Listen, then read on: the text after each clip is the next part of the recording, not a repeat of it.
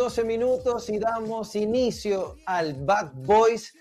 Jueves, jueves, jueves, acerca el fin de semana, yo les mando un abrazo, me toca eh, hoy estar con ustedes mandándole el primer abrazo apretado a mi querido Juanma, mi querido Potro Gubernati, ah, que hoy no van a poder estar en el Bad Boys, pero como es habitual en el partido de la gente, como es habitual en el mundo PDG, siempre estamos para ayudarnos, siempre estamos para contenernos, para trabajar en equipo y eso obviamente trae, trae muchos buenos resultados. Desde ya vayan escribiendo de qué parte nos están mirando, comenten ahí, vamos a estar leyendo todos los comentarios en la medida de lo posible. Si hay haters, si ustedes saben que estamos acostumbrados a eso, bueno, dejémoslo pasar, porque acá venimos a democratizar el conocimiento, como dice Juanma. Eh, queremos que el dato mate el relato, que somos la tercera fuerza, el poder de la gente. Ok, nos ponemos cómodos y presentamos a nuestro primer, primer, siempre panelista. Él para mí es un gurú, un crack, un sensei, un lomo plateado gigante, experto en marketing, protagonista del marketing en Chile. Recibimos al señor Giancarlo Barbagelata. ¿Cómo está, querido amigo? ¿Cómo está, amigo mío? Halconcito allá, le mando un saludo a Punta Arenas. ¿A dónde está usted en Arica, en Punta Arenas, en Santiago? Usted se mueve por todo Chile. ¿Dónde Yo anda? voy Arica. A donde me llamen. Ahora, ¿para qué me invitan si saben cómo me pongo? Ustedes corrieron el riesgo y yo lo agradezco. No, recorre todo Chile, eh, el norte y el sur. La otra vez andaba en Santiago, no nos pudimos juntar, pero ya no, ya nos reencontraremos, Halconcito, así que le mando un saludo. Oye, conéctense, por favor, manden el link a todos sus amigos. Estamos a muy poquitito de llegar a los 100 mil suscriptores en YouTube. Nos faltan Wow. cientos nomás, 300, 400 personas y vamos a tener el diplomita de YouTube que nos, nos cataloga como 100 mil suscriptores, un trabajo de muchas personas, así que eh, agradecer y hoy día estamos con el hashtag para que vayan a Twitter, ¿Ya? jueves de Bad Boys, todos juntos, jueves de Bad Boys, hagámoslo tendencia una vez más, pues cuántas veces hemos sido tendencia, hoy día es tendencia el PDG, está la grande en el país, en, en- en todo lo que está pasando, así que vamos a conversar de eso y mucho más, Don Alcón. Así es, querido Giancarlo. Y bueno, yo te voy a pedir a ti que presentes a nuestro siguiente invitado y yo presento al que viene a cerrar Perfecto. a nuestro Messi, ¿verdad? ¿Te parece? Oye, sí, ya la gente se está encariñando con él, nos acompañó el martes pasado el gran Matthew C. Le damos la bienvenida acá nuevamente, segunda vez que está con nosotros en Bad Boys, así que ya está con más confianza, ya es de la casa. Chiquillos, ¿cómo están? Oye, muchas gracias por la, por la, ¿cómo se llama esto? Por la invitación nuevamente. Eh, feliz, feliz de estar nuevamente con usted aquí con Alconcito, la primera vez que, que puedo compartir con él, un seco, un crack. Lo mismo Giancarlo, y feliz, ¿sabéis por qué? Estoy, estoy contento más que nada porque la propuesta que, que planteó el Partido de la Gente para un proceso constitucional tuvo una recepción buenísima. eh, la estamos tratando de masificar para que la gente entienda cuál es la postura del PDG y de verdad que estoy súper contento por lo que, por lo que se mostró. Perfecto, Perfecto. extraordinario. Uy, estamos conectados, Giancarlo. Dijimos perfecto al mismo tiempo. Oye, llegó el momento, don Mati, don Giancarlo, de presentar al que ah, pone la cuña de la semana, el que es respetado por todo, todo un movimiento político del centro, ¿verdad? Este país, que es el Partido de la Gente, y es el profe. pues. Bienvenido, don Franco Parisi. Don Alcón, ¿cómo está? Don Giancarlo, don Mati, gusto saludarlo. Oiga, eh, ¿sabéis lo que pasa? Que yo empiezo a trabajar en la pauta del programa en la mañana, pero hay tanta noticia mala en Chile que al final podríamos estar haciendo un programa de 4 y 5 horas. ¿ah? Entonces, primera pregunta. Don Alcón, ¿dónde está usted? No me quedó claro si está en Punta Arena o no se puede saber. No, no, sí. eh, de hecho, yo eh, espero tener, don Franco, porque tengo tantas preguntas yo como provinciano de Arica y Parinacota. Ya, está en Arica. Ya, bien. Oiga, eh, hay que informar de que don Juanma todavía está con un dolor en su cuore y por lo tanto hay que entenderlo. Nosotros lo queremos, todos hemos pasado por penas de amor, así Todos. que hay que entenderlo. Yo sé que él se enoja cuando yo doy esta información, pero no importa. Así que llénle el Instagram con mensaje, porque lo queremos mucho y está con una pena de amor. Todos hemos pasado por esa cuestión. Eh, esa es la uno. Y lo dos, don Pedro está eh, terminando una propuesta para su pega. Hay que cuidar la pega porque se vienen momentos muy difíciles como vamos a conversar. Y efectivamente, don Matías, el Partido de la Gente, nosotros creamos el Partido de la Gente pensando en más y mejores líderes. Pero con una premisa muy sencilla. Pregúntale a la gente. Claro. Mira, tú en este telefonito tenéis tu cuenta bancaria, tenéis la alarma de seguridad de tu casa, tenéis eh, el relojito para saber dónde está tu hijo, tenéis todo. Si llegó o no llegó la compra que hiciste, lo tenéis todo. Pero curioso, puedes hacer transacciones de millones de pesos en tu teléfono, pero para votar, no, pues eso no. Otra Peligroso. cosa curiosa, nosotros dijimos, bueno, si tenemos esto, ocupémoslo. Nosotros queremos en la democracia y queremos, la- en la- queremos más democracia participativa. Bueno, y por eso ahora está cayendo, pero como pique, está cayendo, guatapique me refiero, está cayendo la UDI y Renovación Nacional. Porque siguen pensando que el presidente del partido las tiene que hacer Oye, todas. Franco, si, si la UDI y RN cotizaran en la bolsa, hoy día la habrían sacado del mercado por todas las bajas que tuvieron, porque Sí. todos sus militantes saliéndose del partido no se ven representados en ello. Y de hecho, ¿Sabes para complementar, para complementar Porque en realidad dice son cabros jóvenes, pero en realidad tienen pensamiento político añejo, igual que la teoría de Merlusinski, de Borinsky, que no- no- todavía no entiende. Entonces la gente finalmente dice, este gallo no me representan. Cuéntame, vos, Matías.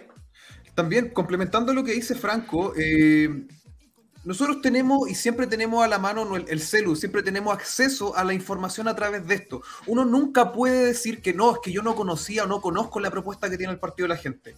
Ustedes pueden meterse al Twitter oficial del partido, pueden, pueden meterse al Twitter oficial de, de Giancarlo, de la mayoría de la gente que nosotros estamos promoviendo esto, y son, compadre, son tres hojas. Son tres hojas en las cuales ustedes se van a poder enterar de cuál es la propuesta que tiene el partido de la gente. Y la más importante de esto es lo que decía Giancarlo, que le pregunten a la ciudadanía. Un plebiscito de entrada, difícil. claro, un plebiscito de entrada, porque a fin de cuentas la democracia parte con la participación ciudadana.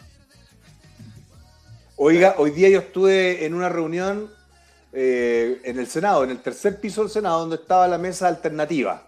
¿Ok? Donde estaba la mesa alternativa. Y expliqué, y pare- parece que causamos sensación, pero salimos por todos lados. Y versus que en la otra mesa están todos enojados. El vocero de la mesa oficial, ¿sabéis quién es? Telier. Guillermo Telier. Guillermo, ahora, Guillermo parece ah, el, el espadachín, Guillermo Telier, se la sabe toda, el presidente, porque él, el que manda, él manda a Boric, ya todos sabemos eso, y ahora manda en la comisión y dijo que estaba difícil llegar a acuerdo. ¿qué se cree este patúo? Parece que alguien no le informó que él no quería plebiscito, alguien no, le informó que ellos se oponían al plebiscito de Pinochet, alguien no le informó que él perdió y representa con suerte el 2% Sí, por- de eh, la votación. Franco, pero fíjate- El 13%. Fíjate que, que se puede estar dando algo súper extraño porque acabamos de salir de, de, de, de un sufrimiento eterno que fue la convención, digamos, fue una tortura para los chilenos, o sea, torturarlos por un año y medio, la convención. Y, que lo, y cuando negociaban, acuérdate que decían, ya, necesito esto, esto, esto, ustedes para afuera, la derecha, el centro, los independientes, y nosotros arriba. Están haciendo lo mismo. Mismo. Por- porque donde son cuatro séptimos, dice, ah, republicano no me interesa, PDG no me interesa, estos cuatro guachos no me interesan, ya, juntemos los, los ocho de acá y ustedes, lo mismo, o sea, acabamos de salir de un grupo de iluminados para cambiar a unos nuevos grupos de Oye, y iluminados. son, son, Y no solamente eso, son no solamente ocho, eso. Son 8 y ahora son 10. Y yo no confío en ellos. Sí, po, y sabes que lo, lo más, lo más triste de esto eh, es que de esos ocho que comenzaron al principio, de esos ocho, cinco son de la opción que Sí, perdió, que cinco de la prueba. Y lo Sí, otro más triste, y lo otro más Son triste muy giles. Oye, Claro, es que como que, que en la final del mundial no van a llegar los, los dos mejores. Va a llegar, no sé, porque el que perdió. Sí, pero Claro. La final Y- la juega, la juegan los que los que ganaron en sus respectivas semifinales. No, aquí no. Y los tontitos se lo compran. Yo le digo a la gente, yo le digo a la ¿Verdad? gente, basta, basta. Parece que no entendieron el mensaje del 62%. Si ahora hiciéramos, si hoy día hiciéramos el plebiscito, es 95, po. Sí. porque ya que he demostrado de que era el apruebo era una mentira intelectual. Todo era una mentira. La plurinacionalidad eran puras mentiras y puras cosas shallow. ¿De acuerdo? Así que perderían por camotera. Don Halcón, una pregunta. Usted está, ha viajado por todo Chile, eh, particularmente en Arica.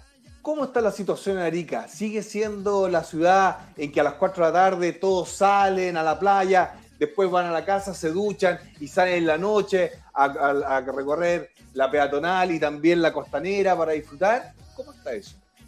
Qué, qué bonitos recuerdos, ¿no? Qué bonitos recuerdos. O sea, habla- ahí hablas de chinchorro, hablas de. Bueno, no, pues la situación es totalmente opuesta. Y, es- y Por, esto por es. favor, mire, disculpe, por favor, cuéntele con la mayor detalle, porque a mí me dicen que Parisi no viene a Chile, no sabe nada.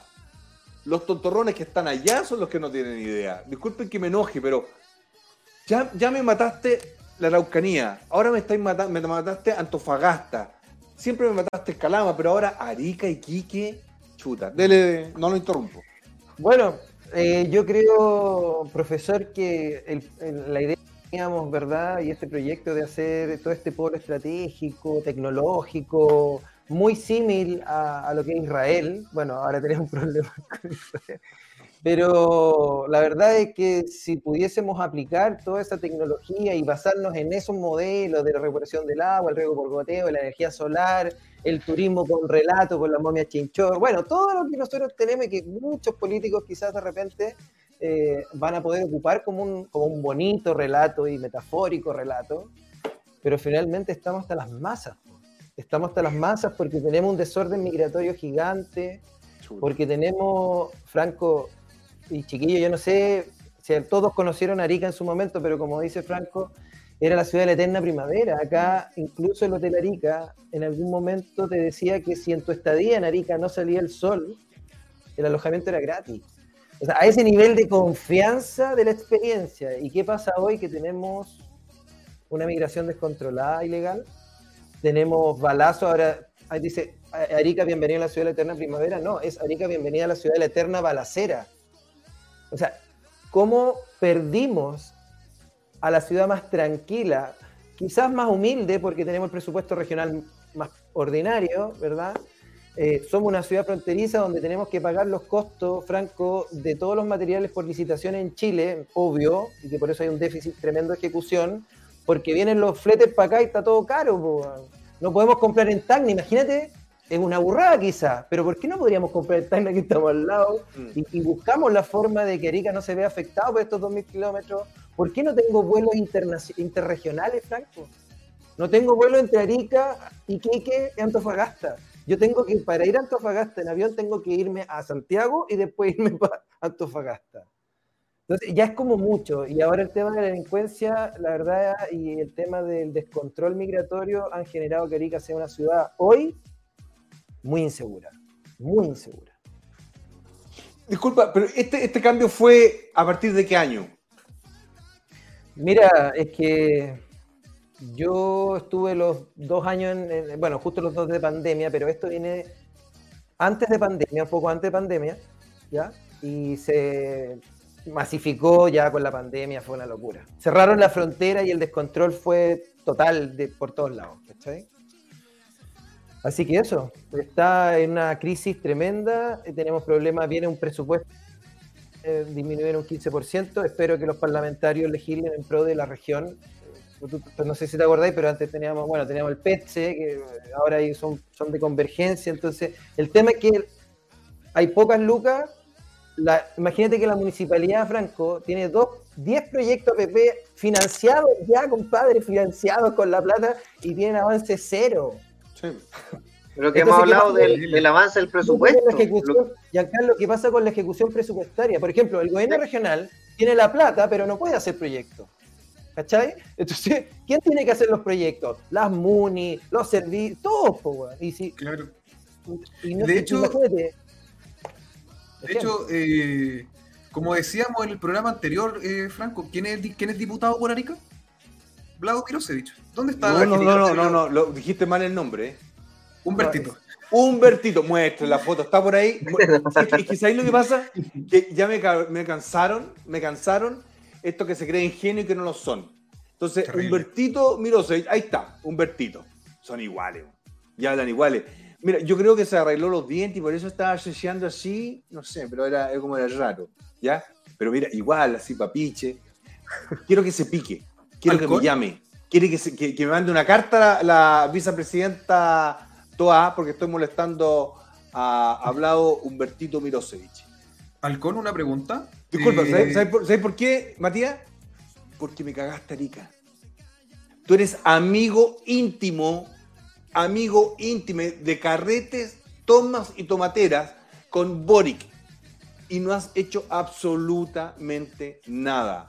No eres capaz de decirle a tu amigo íntimo, Boric, Merluciano, de que tiene que imponer estado de excepción y no se tiene que enojar si el presidente del imperio contraataca, Telier, se enoja. ¿Sabes lo que pasa? Es que tenemos que subir el tonito de la discusión Exacto. porque la gente la está pasando mal. La está Pero igual mucho, mal. igual si mucho no se le puede pedir a Boric. a doña Carolina Toa para que me mande una carta. Porque se la respondería mucho más fuerte. Igual, igual es difícil pedirle a Gabriel Boric que trate de, de- de tener una, un, un poco de criterio para el uso de lo que son los estados de emergen- los estados de excepción constitucional, teniendo en consideración que hace un tiempo tuiteó eh, diciendo que eso es una medida represiva, que no se pueden utilizar. Alcón, yo te iba a hacer la pregunta, eh, dentro de este periodo, estamos hablando desde que se inició el nuevo periodo del Parlamento, del 11 de marzo a la fecha, ¿Hablado Mirosevich lo vieron por allá en una tarea que sea parlamentaria y no de campaña? Campaña ¿Habrá de la prueba. ¿De la prueba?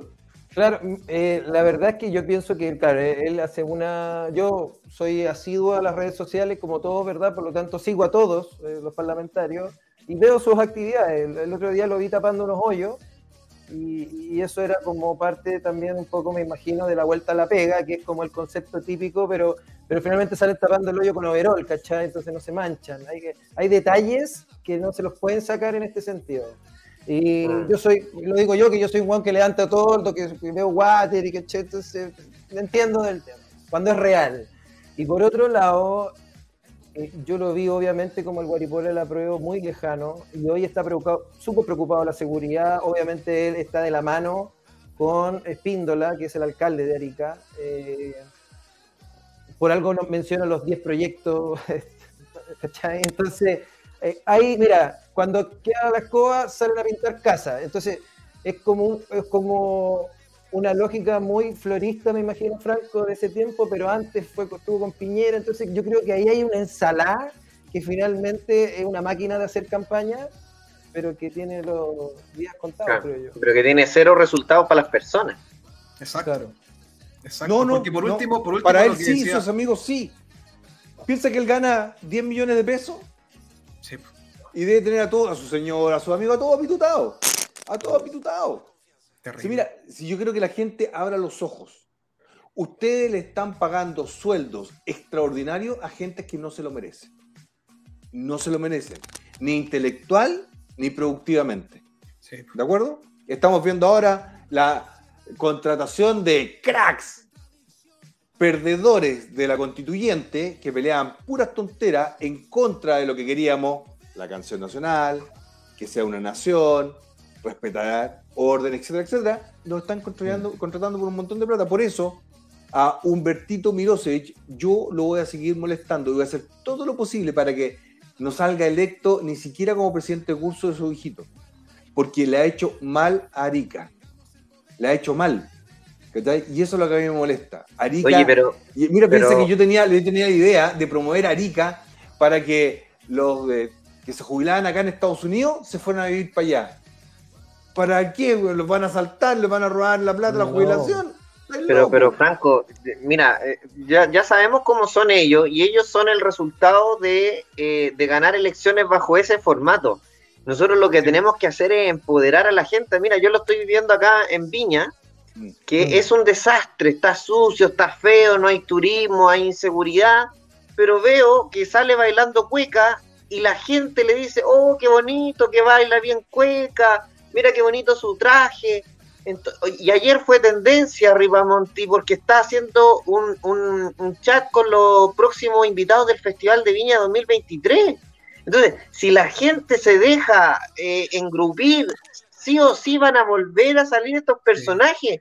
Exíjanle a su alcalde que limpie la ciudad, que tenga seguridad, que ponga camionetas, no que se vista bien. Ayer, mira, tuvimos una discusión acalorada en Sin Filtro, porque mostraron el video de Matei, que se puso a reír con Cataldo, el comunista, y se dieron un abrazo. Entonces, el panel del, del apruebo, Naranjo, Avalá, oye, qué lindo, que, que el espíritu. Yo le dije, ¿qué ganó la gente de Providencia con eso?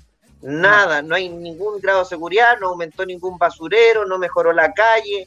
Entonces, ¿qué, qué estamos celebrando? ¿Qué? Ambos están ganando 6, 7 millones de pesos. O sea, lo mínimo que se den la mano y se respeten, eso es, el- es el des, alegrarse por eso, yo no, no, no veo ningún beneficio en la gente, pero si la gente le celebra eso a los políticos, estamos liquidados. O sea, cerremos por fuera porque es la gente la que vota y si la gente valora un abrazo que en vez de que te pongan un paradero, estamos mal.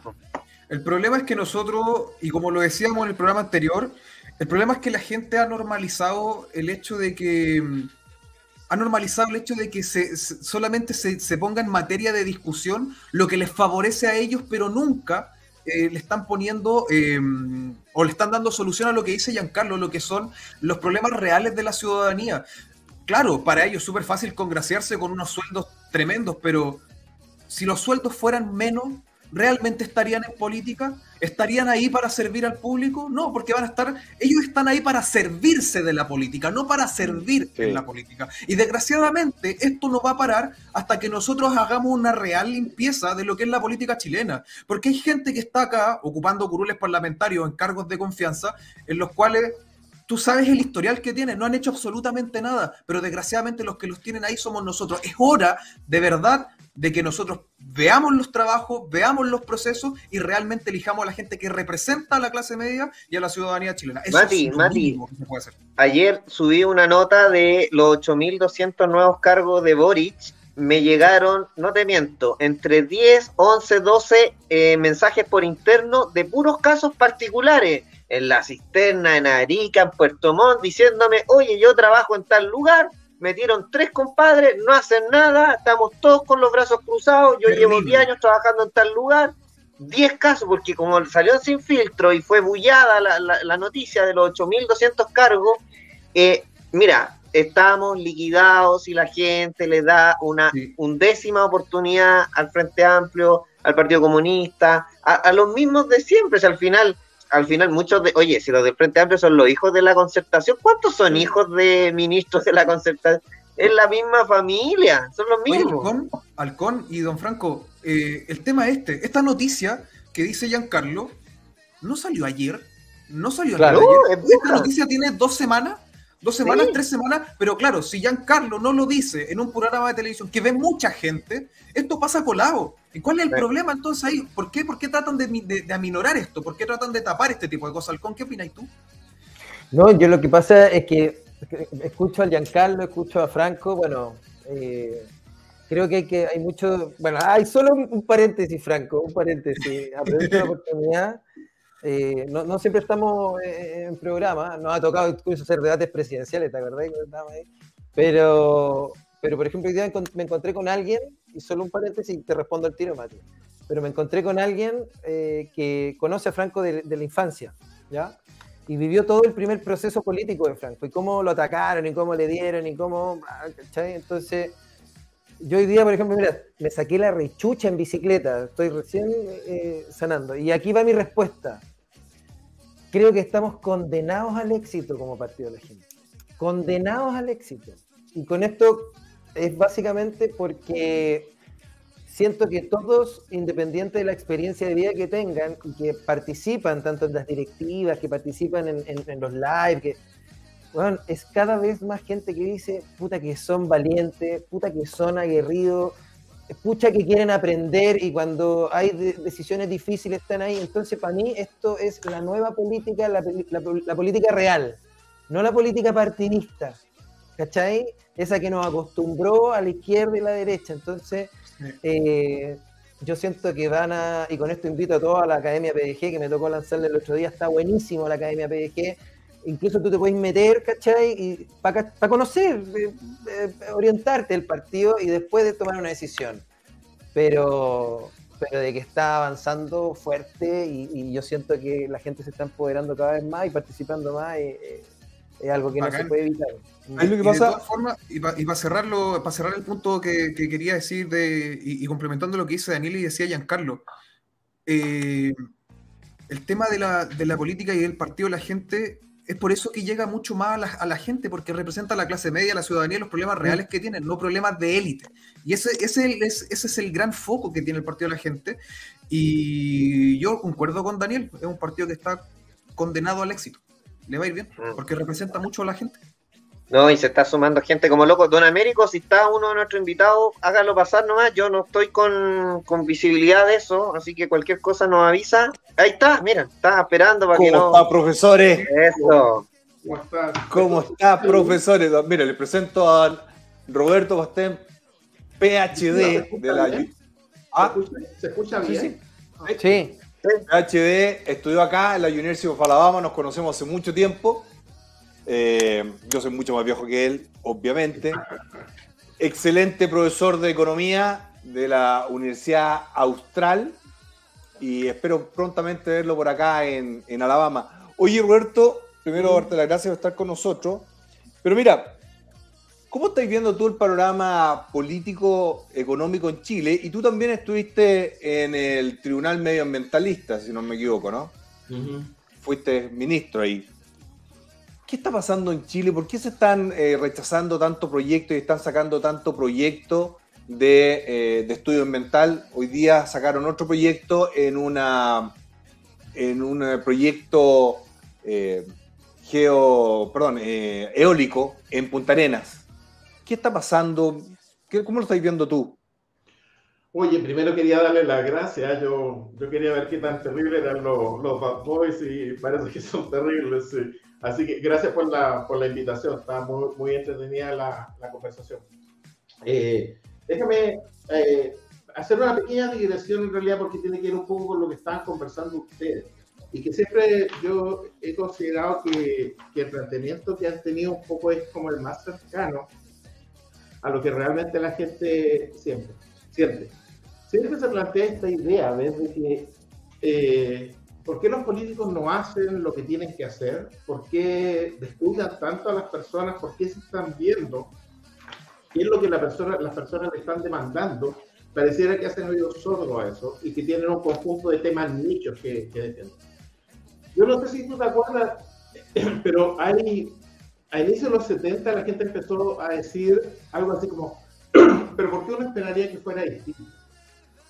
Pues cuando tú piensas en el mundo político como preocupado de, la, de las personas, es un supuesto muy fuerte, ¿ves? Porque tienes que entender primero cómo, cómo funciona el sistema político. Y en general, los planteamientos de, de inicio de los 70, que creo que son muy válidos hoy día, demuestran que todas las políticas públicas tienen gente que gana y gente que pierde, transferencias de renta de unos sectores a otros. Y siempre se ha mostrado que es políticamente más rentable tomar la renta desde los grupos que están menos organizados políticamente y traspasarlos en los grupos que están más organizados políticamente. Y Chile no, nunca ha tenido una clase media organizada políticamente. Por eso es muy fácil tomar desde ahí los recursos y traspasarlos a aquellos grupos que están políticamente organizados.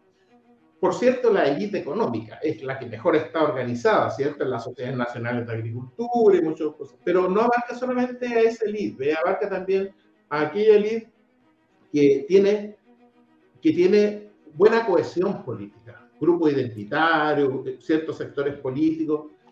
Entonces, es difícil decir cómo enfrenta en la práctica esto, porque en la medida que no busque un mecanismo en el cual la gente, por ejemplo, le haga ver a, lo, a, a su dirigente que tienen que eh, hacer política en función de ello, no, no hay forma de hacerlo. O sea, digamos que es como regula, regulador para que haga las cosas correctas. Eso es lo primero Pro- que... profesor, profesor, pero deje andar en ese mismo tema.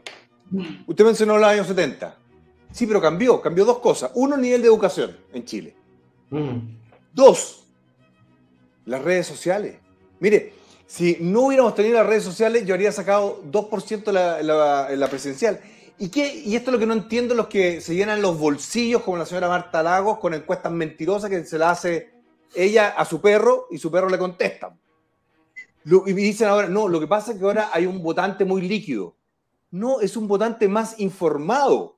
Por ejemplo, acá en Estados Unidos, yo estoy seguro, yo lamentablemente no puedo votar, pero porque tendría que ser ciudadano y yo no quiero ser ciudadano porque tengo otras pretensiones.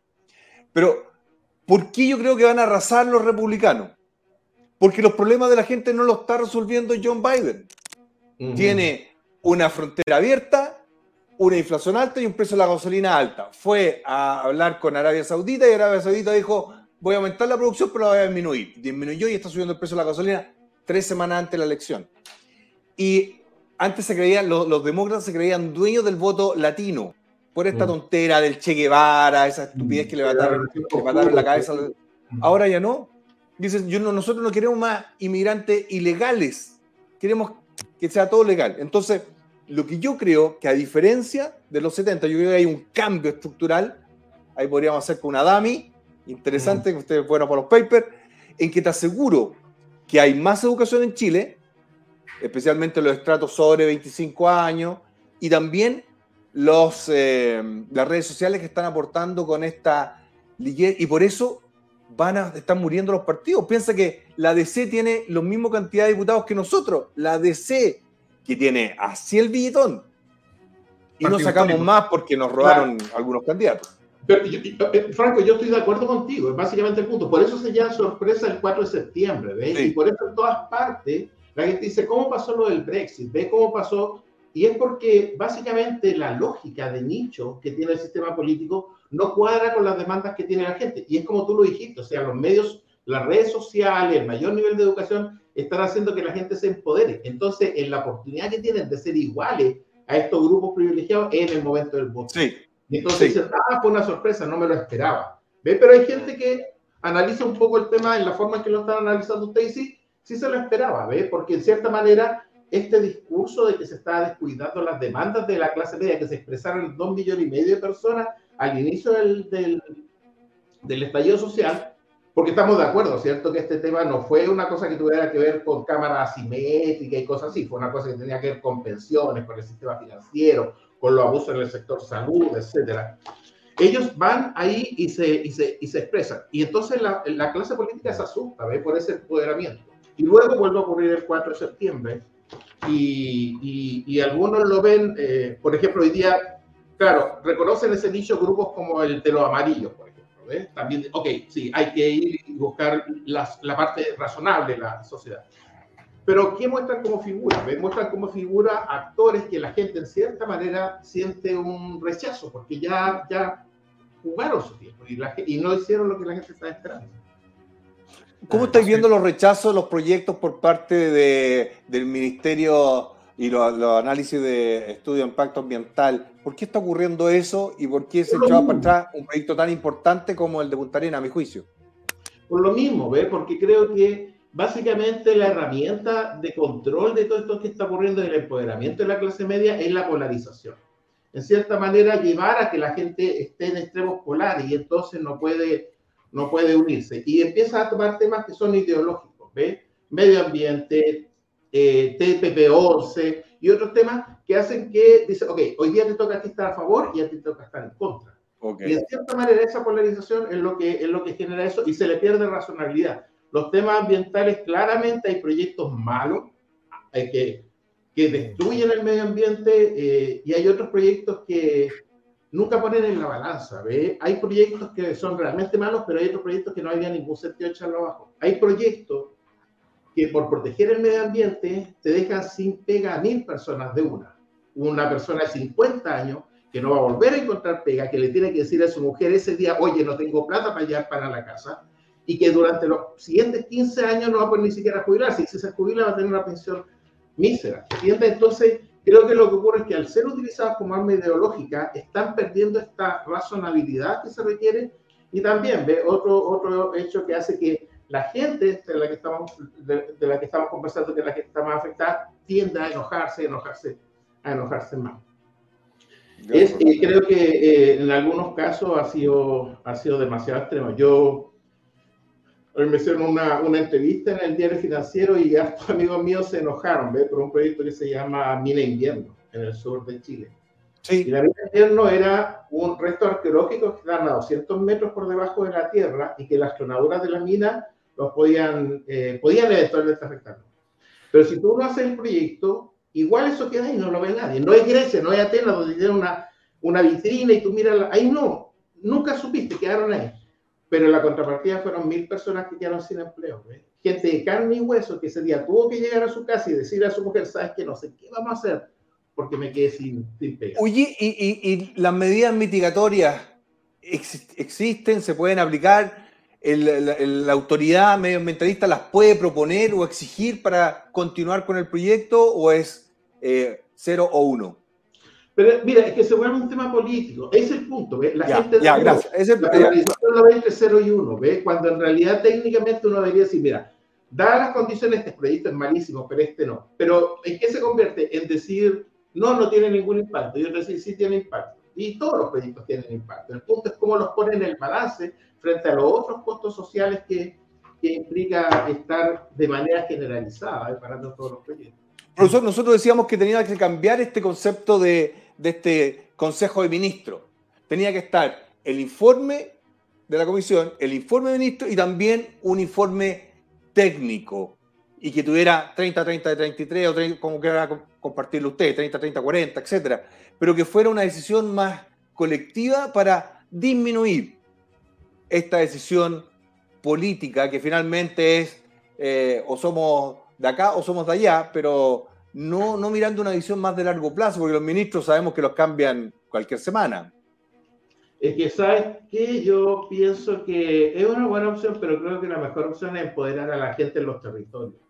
La misma gente que tenga mucha capacidad de decisión sobre proyectos que lo afectan en lo bueno y en lo malo. Y es lo malo, ok. ¿entiendes? Y no que sean proyectos que se deciden aprobar o rechazar a 2.000 kilómetros, a 3.000 kilómetros de distancia, sin tener, eh, sin tener una, una sensibilización acerca de cómo va a afectar a ese territorio en particular.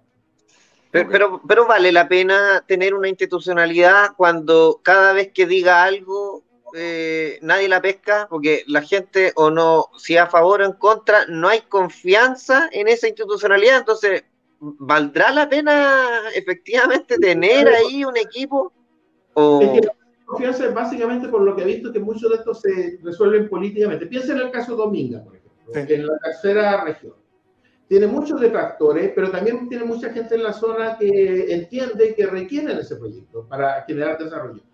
Y a veces estos proyectos, como, como el caso de Mira, tú lo puedes armar de una manera que sea amigable con el medio ambiente y puedes presionar a estas empresas para que lo hagan así. Pero cuando ya el tema se convierte en ideológico, lo único que va a tener un grupo de la, de, de, de- la- en general, más de la clase política, ¿ves? diciendo no, este proyecto no, y el otro diciendo sí, este proyecto sí. Y básicamente pierden la oportunidad de hacer un proyecto que sea sustentable. Que no puede ser, imagínate, dice, ok, no vamos a seguir, está bien, lo cual está bien, no vamos a seguir utilizando fósiles, vamos a tener energía eólica, pero luego surgen de nuevo estas cosas y están a, en contra de la energía eólica. Y luego dice, voy a tener solar, entonces también surge de nuevo este debate y estoy contra lo solar. Y a la larga dice, ¿de, de qué vamos, de qué vamos a vivir? O sea, si, si el sentido es que todos los proyectos, tienen, o sea, todos los proyectos tienen impacto. Y si, la, y si la regla va a ser, si un proyecto tiene impacto, le digo que no, entonces, Franco, es la primera ley de la termodinámica. Nada se crea, nada se destruye sobre el Exacto, exactamente. Oye, Yo, ¿Mm? Franco, ahí a, a propósito, eh, yo recuerdo, bueno, el 8 de octubre, Arica y Parinacota cumple 15 años como región, desde que es región. ¿ah? Antes dependíamos de, de Tarapacá. Y me acuerdo que hace 15 años atrás llegó Michelle Bachelet y dijo, bueno, Arica viene con la Arica y Parinacota viene con la marraqueta debajo del brazo, dijo. ¿ah? Porque viene la primera planta desaladora. Bueno, todavía estamos esperando la planta desaladora y Parinacota. Cumplimos 15 años y hicimos la, hoy hacemos la fiesta Quiero mis 15 y la desaladora, weón, no pasa nada todavía. Don Roberto, eh, Mm. una consulta. Si se está dando una tendencia de que todos los proyectos medioambientales que, algún, que, que en, algún, en algún caso puedan tener un impacto, tal como usted estaba diciendo, si se está tomando como una tendencia el hecho de que se tornen, de que se tornen solamente debate ideológico al respecto, a futuro, ¿qué se espera de lo mismo? ¿Lo mismo? O sea, de nuevo, yo lo que es, es complicado, ¿ves? Porque, porque, o sea, ¿qué es lo que es como los americanos dicen eh, having skin in the game? Tener como piel en el juego, ¿ves? Que cuando tomes una decisión, tú también sientas los efectos de esa deci- decisión. Porque lo que hoy día tenemos muchos tomadores de decisiones políticas que no están ni ahí con el lado de los costos de las decisiones políticas. ¿Ve? Y te plantean una alternativa y dicen, no, este, esta alternativa es muy buena, pero no se ponen en la piel de que todas las políticas siempre tienen alguien que, de carne y hueso que termina siendo afectado. Don Roberto, no que no se tengan que regular los, los proyectos, de ahí que haya que tener una, un, ser el extremo desarrollista. Lo único es cómo hacer que nuestros reguladores tengan skin in the game, que los jueces tengan skin in the game, que los políticos tengan skin in the game, que cada vez que tomen una opción política digan, ok, la voy a, pero me voy a poner el zapato, de- la voy a mantener, la voy a tomar, pero me voy a poner el zapato del gallo Sí, que yo va- estoy de acuerdo contigo. Mira, criticar los proyectos desde Nueva York, desde eh, Luxemburgo, eh, eh, es fácil. Eh, desde la ESA también, ¿ah? todos estos cabritos revolucionarios, cuiquitos que no quieren nada, pero tienen el mejor iPhone, viajan en avión privado a la isla, etcétera, etcétera. Y acá en Estados Unidos lo estamos viendo, donde en California están colocando un montón de regulaciones y el precio del combustible está por las nubes, no se pueden refrigerar, etcétera, etcétera. ¿Por qué no se hace más participativo? Que tengan una- un plebiscito local y puedan decir, mire, queremos o no queremos. Informado, didáctico y dinámico. ¿Por qué no se ha llegado a esa etapa de participación ciudadana y no que sea la agrupación de, no, yo no quiero la agrupación, quiero que sean todos, todos los habitantes de la región o comuna? Debería ser franco, ¿cierto? En cierta manera, un poco como el debate que hay acerca de, de si debería haber plebiscito de entrada o no para la, para la reforma convencional. Obviamente, el, si todos tenemos esta lógica y todos defendemos la participación en la democracia, pero en la práctica se le tiene miedo a la participación en la Sí. democracia, ¿ves? porque en cierta manera de no empodera a la gente. Te vuelve a ocurrir lo que ocurrió el 4 de Claro, pierden, pierden poder las cúpulas, lo que no quieren ceder. Y yo no, porque yo no estoy ¿ah? yo no estoy hablando porque yo no quisiera caer, porque creo que es lo peor que le ha ocurrido a este país. No quisiera caer en el sentido que eh, yo, yo pertenezco al grupo de los buenos y todos los que están allá pertenecen al grupo de los malos, porque es la forma en que te controlan, es la forma que hace que la gente pierda poder. Mira, fíjate el 4, el 4 de septiembre. La, de nuevo, la sociedad se empoderó, la clase media, en todos sus estratos se empoderó y se asustan, ¿ves? Se preocupan. Entonces, ¿qué hacen? Polarizan de nuevo. Entonces, yo, yo no, no tienen que estar de acuerdo conmigo, ¿ah? obviamente. Eh, Ustedes tienen su posición, pero no tienen que estar de acuerdo conmigo. Pero ¿qué dice? Sale Gonzalo a la carrera y dice que hay que ponerle penas de cárcel a las mujeres que aborten. Luego al otro día sale Hugo Gutiérrez y dice, ah, vamos a celebrar al gran hombre que era Mao Zedong. Y al otro día sale eh, de la carrera y dice eh, lo, que, lo que dijo ayer, ¿ve? Entonces, ¿qué es lo que hacen? Hacen que la gente tome posiciones polares. posiciones Sí. temas. Ah, Dividir, gente- dividir para gobernar. ¿Ah? Di- dividir para gobernar, estimado profesor. Sí, Mira, por eso- una, unas técnicas que tenía yo cuando, cuando estaba en pregrado, ¿Mm? unas técnicas que yo tenía cuando estaba en pregrado y, también en posgrado, era cuando presentaban los casos, los alumnos, el resto de la clase ponía las, not- las notas. Tenían Mm. que poner una A, una B, una C. ¿De acuerdo? Mm. Si eran, si eran seis eh, eh, los que mostraban, teníais dos A, dos B, dos C. Y ellos tenían que porque así a ellos mismos les dolía mucho más ser mal evaluados por sus pares que por el profe. ¿Me cacháis?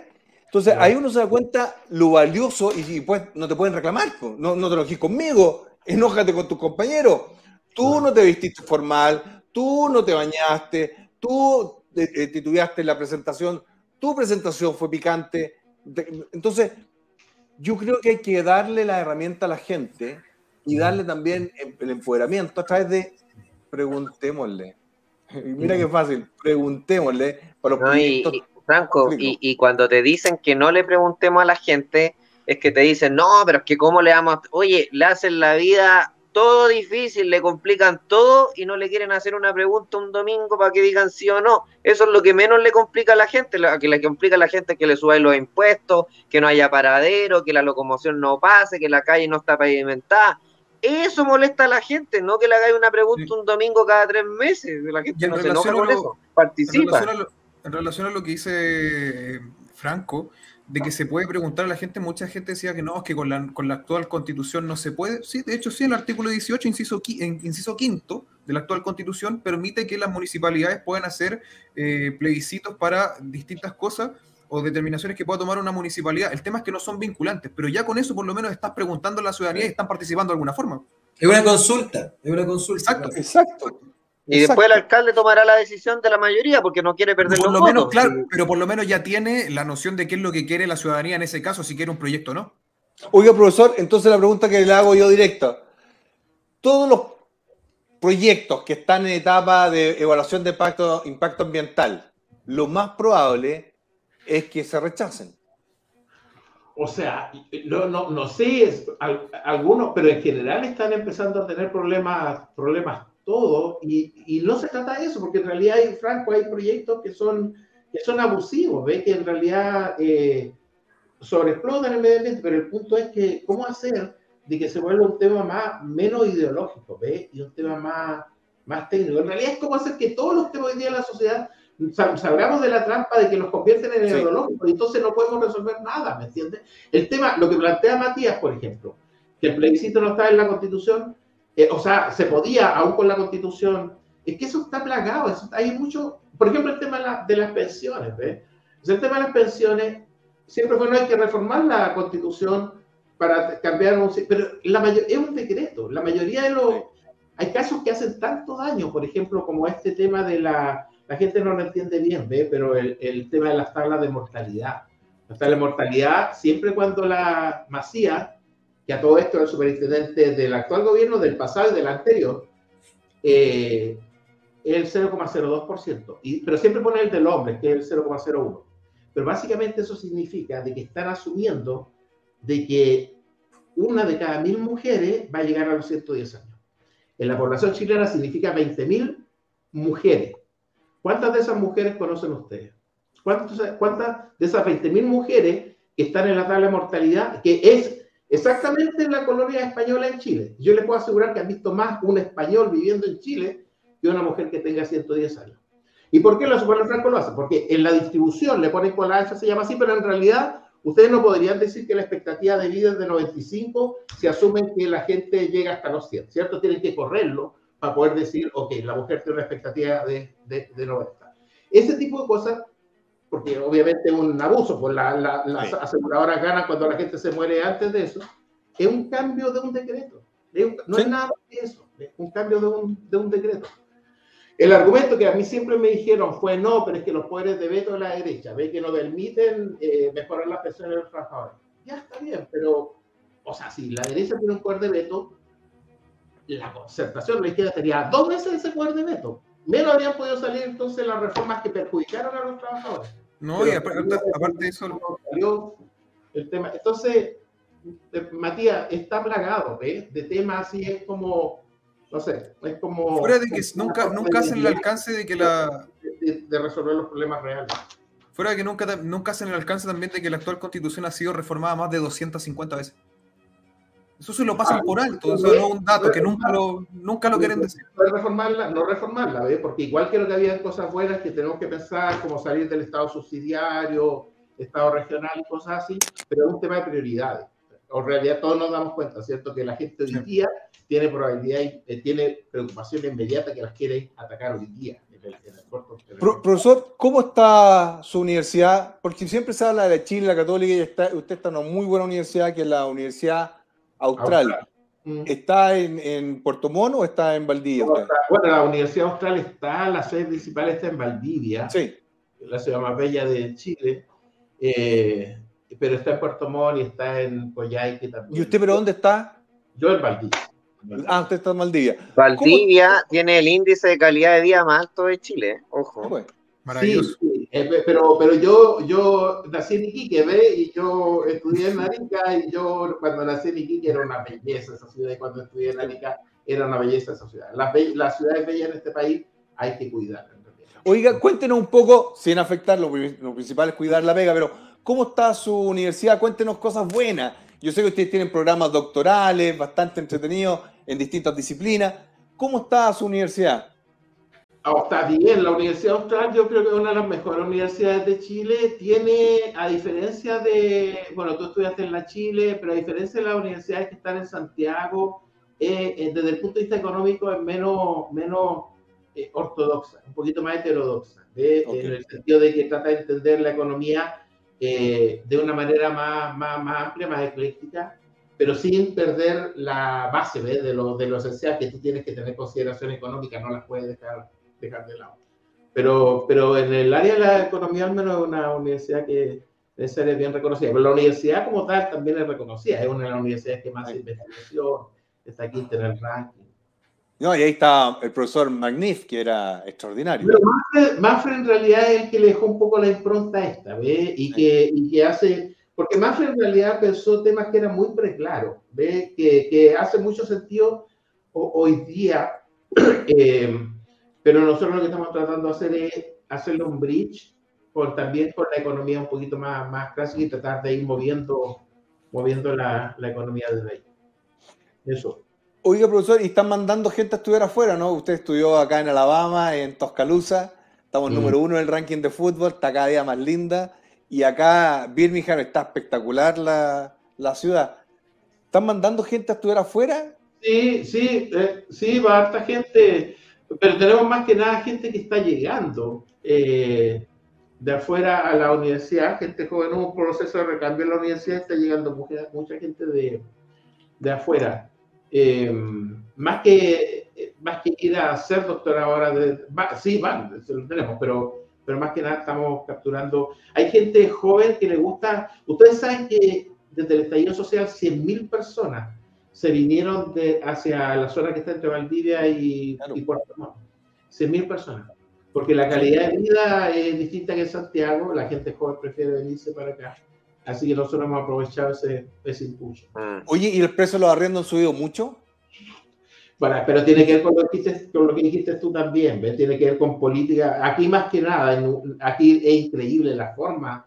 No, no solamente subió, eh, te cuesta encontrar un arriendo que hace unos años atrás te costaba 500 lucas, ahora está en un millón. No te creo. Los estudiantes, por ejemplo, que vienen de afuera, tienen mucho problema. Imagínate que la gratuidad se desvaneció por las diferencias en, en arriendo. Por favor, cuéntanos eso. Lo, lo que pasa es que cuando uno habla esas cosas, la gente no nos cree. Eh. ¿Cómo- ¿A qué te refieres que se desvaneció la gratuidad en Chile?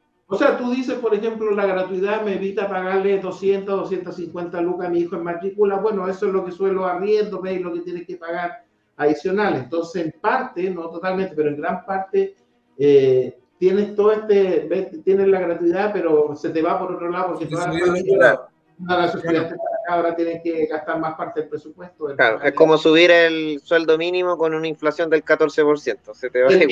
De lo mismo. Bueno, pero en realidad tiene que ver mucho con lo que está ocurriendo en temas de inflación. ¿eh? Es un tema, es un tema terrible. O sea, la gente yo, ¿por qué la gente yo creo que no lo ha sopesado todo lo que significa? Ustedes pueden revisar la historia y las grandes sismas sociales tienen, fueron precedidos por, por inflación.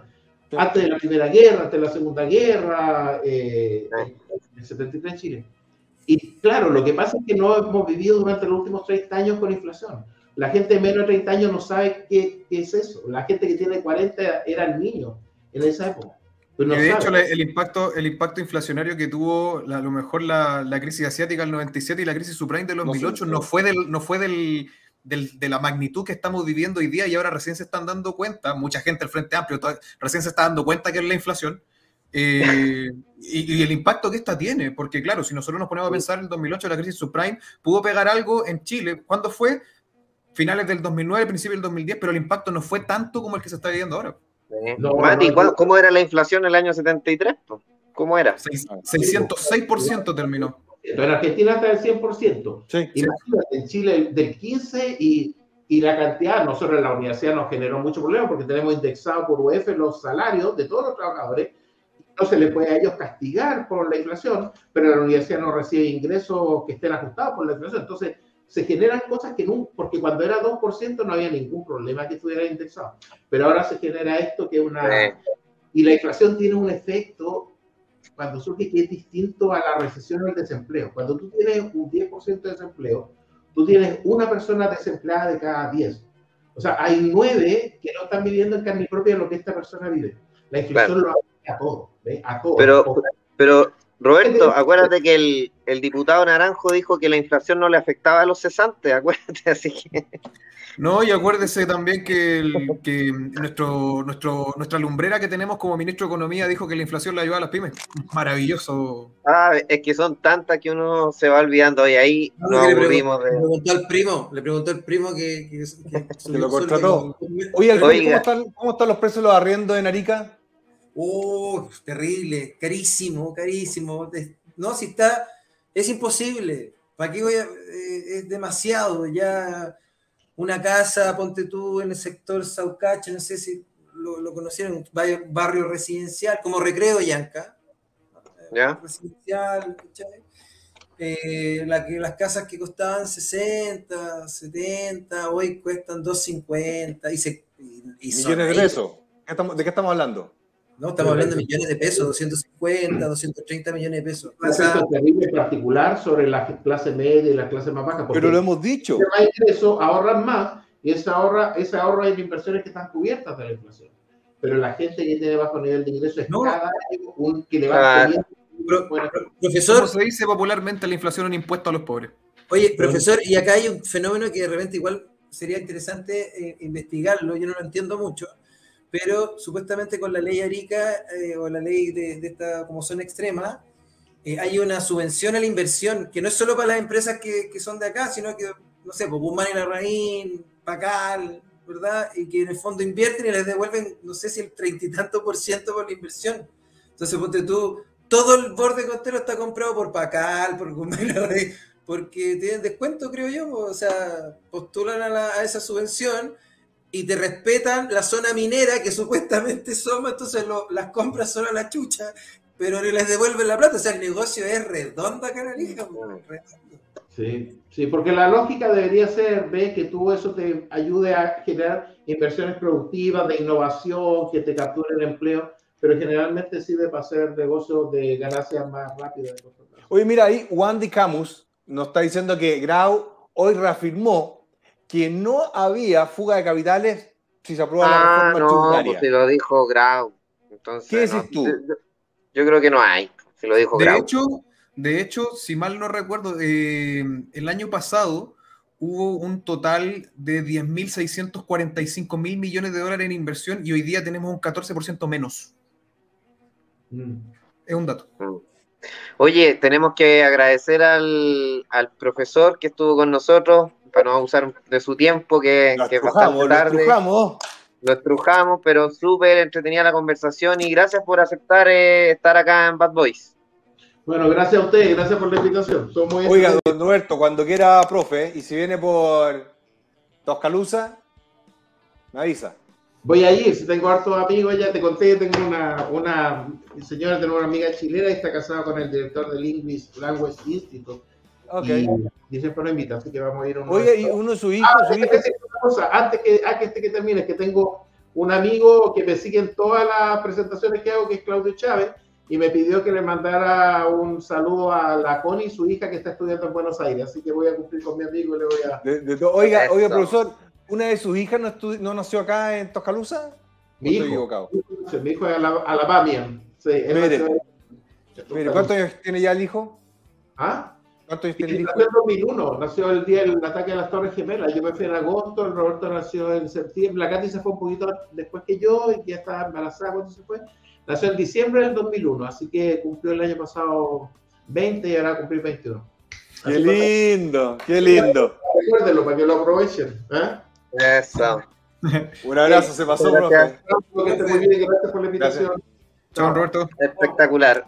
Oye, tre- tremendo invitado, tremendo invitado. lo Oye, en paseamos- los chats Lo paseamos Sí. por todos lados. Sí. había que, había que Hay que sacarle aprovechar. Cuando hay así tenés que aprovechar. al invitado. Oye, eh, vamos a los comerciales y a la vuelta, Mara Cedini, que la están pidiendo ahí en los comentarios, se viene acá en De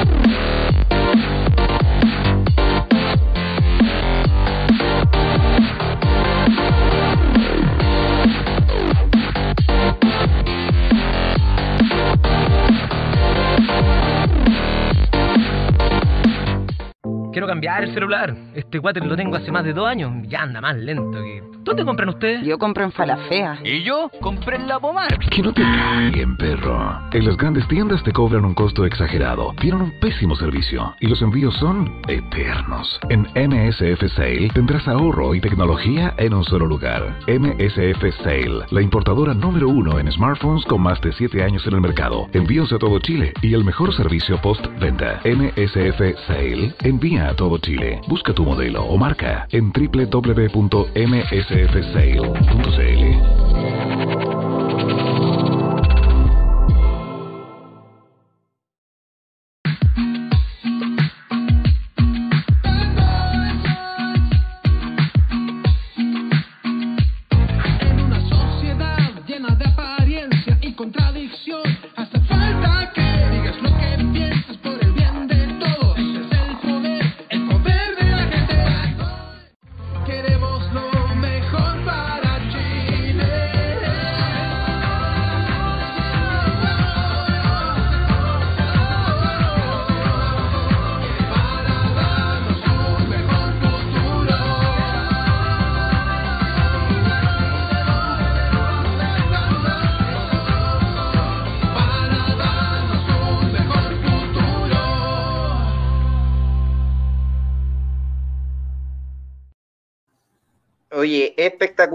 True Power, los que quieran, partidores, baterías para automóviles, ventas arroba truepower.cl y MSF Sale. Oye, tiene un concurso espectacular.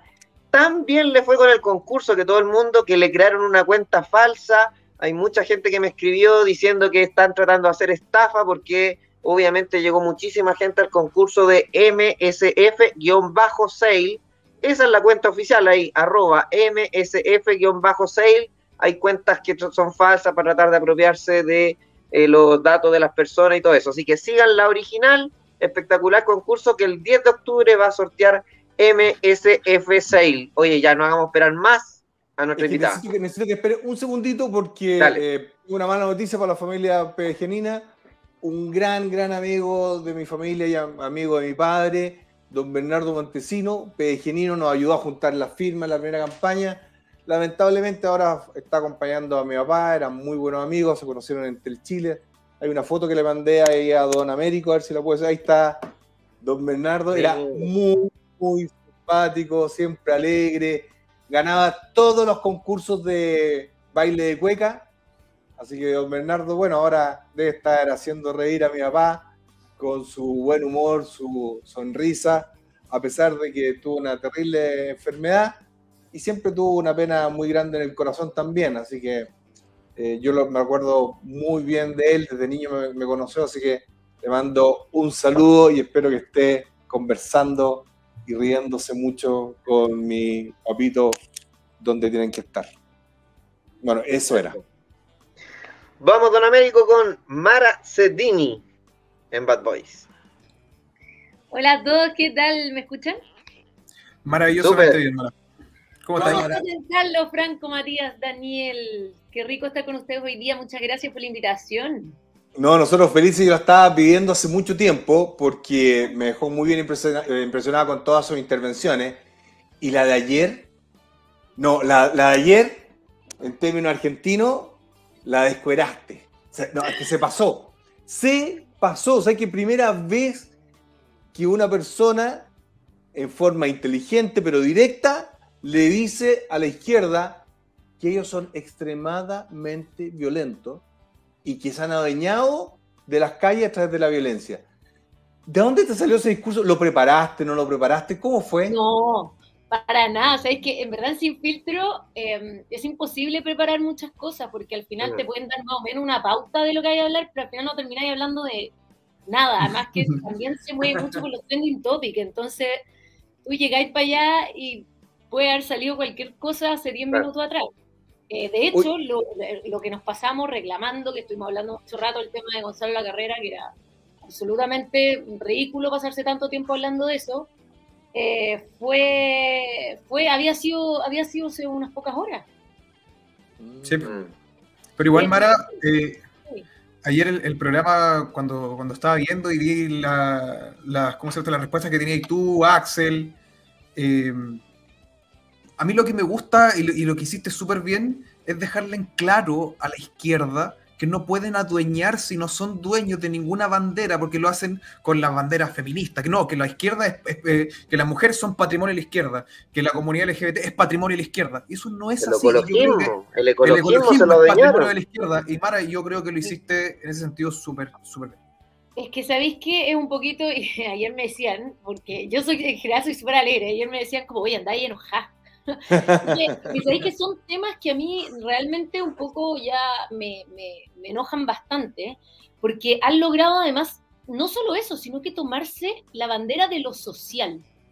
Sí. Entonces, como, como si solo la izquierda tuviera el patrimonio de preocuparse del resto y, y tratar de que la sociedad esté bien y estar, que estén bien los pobres, que estén bien las minorías, que estén... Entonces, esa, esa, esa patudez de discurso lamentablemente ha calado muy fuerte en la sociedad y también en las nuevas generaciones. Y gran parte ha sido nuestro silencio de no atrevernos a enfrentar esos discursos, lo que ha generado eh, que, que- que la gente se lo crea. Sí. Y eso ha sido un Oye. grave problema. Y a mí el tema del feminismo es el que más me, más me, más patea. me mueve, más me patea.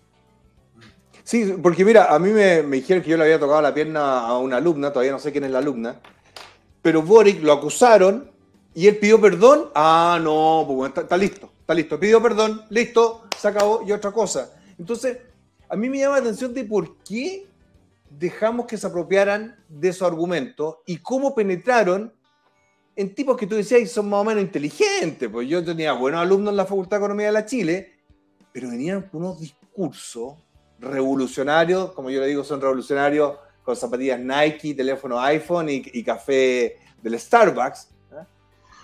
¿Por qué permitimos eso y por qué se, se dio esta, esta figura de estos revolucionarios cuiquitos de izquierda que en realidad tienen como que vergüenza de la meritocracia? Entonces no lo entiendo. Eh, sé que tocaste dos puntos que son clave. Eh, yo le he dado hartas vueltas a este tema, pero creo que el tema identitario no es nuevo. Pero es un giro al, al discurso comunista de izquierda radical que ha, ha existido siempre, que es la diferencia de clase. Lo Ok. que ha hecho la izquierda siempre es poner, un, poner a, a como alguna élite y hacer que el pueblo se rebele contra esta élite.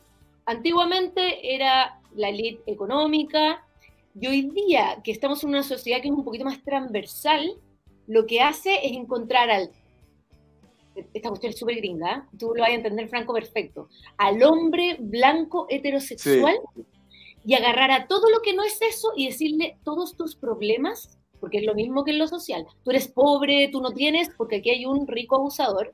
Aquí es lo mismo. Tú has, tú has sido discriminado porque este hombre blanco heterosexual te ha hecho no sé qué. Las mujeres están acá porque el hombre ha pasado por eso. Entonces, cuando tú le dices a las este, este discurso que ha sido históricamente, pero va evolucionando según las tendencias, es decirle a la gente que tienen cero capacidad de salir adelante en la vida, cero capacidad de hacer nada y que aquí hay un culpable por el cual ellos no pueden lograr cosas. Y ese discurso ha sido siempre, si no lo han cambiado, lo que pasa es que han, han, han desarrollado Cambió el sujeto, cambió el a la sujeto. ¿Cachai? Entonces agarran a todas las supuestas minorías que alguna vez en la historia han, han- y, y- y es verdad, o sea, efectivamente en la historia las mujeres hemos, hemos tenido roles inferiores, la- las minorías sexuales efectivamente han sido violentadas y vulneradas en su dignidad, pero es- están usando como esas causas para justificar cosas que no tienen nada que ver hoy día. Entonces, ¿qué Sí. pasa? Muchas mujeres se lo creen, Mm. muchas eh, como eh, minorías o disidencias, o ya me, me cargan esas palabras, para mí toda la gente son personas, entonces que a ti te cataloguen por tu género, por tu orientación sexual, lo, lo detesto. Entonces, entonces el- el- hacen estos grupos, estos identitarios, y les dicen, mira, Mara, pero, fí- pero fíjate, Sí. fíjate lo, lo ineficiente que son en esos discursos, porque cada causa que han tomado han logrado cero, no han evitado absolutamente nada. Lo único que han, Sí. así han logrado algo. Sus líderes estar en puestos de alto poder con altos cargos, con altas lucas. Es lo único que lograron, porque las causas no las tomaron en ningún caso. Eso mismo quería tocar yo como un punto. No sé si Mara estará de acuerdo con esto, pero no sé si usted al- alguna vez ha leído el libro La pedagogía del oprimido de Freire, en la cual te buscan, eh, eh, buscan enseñarte que siempre el culpable de, toda tu- de, toda- de todos tus problemas es otro, y tú tienes que rebelarte contra eso.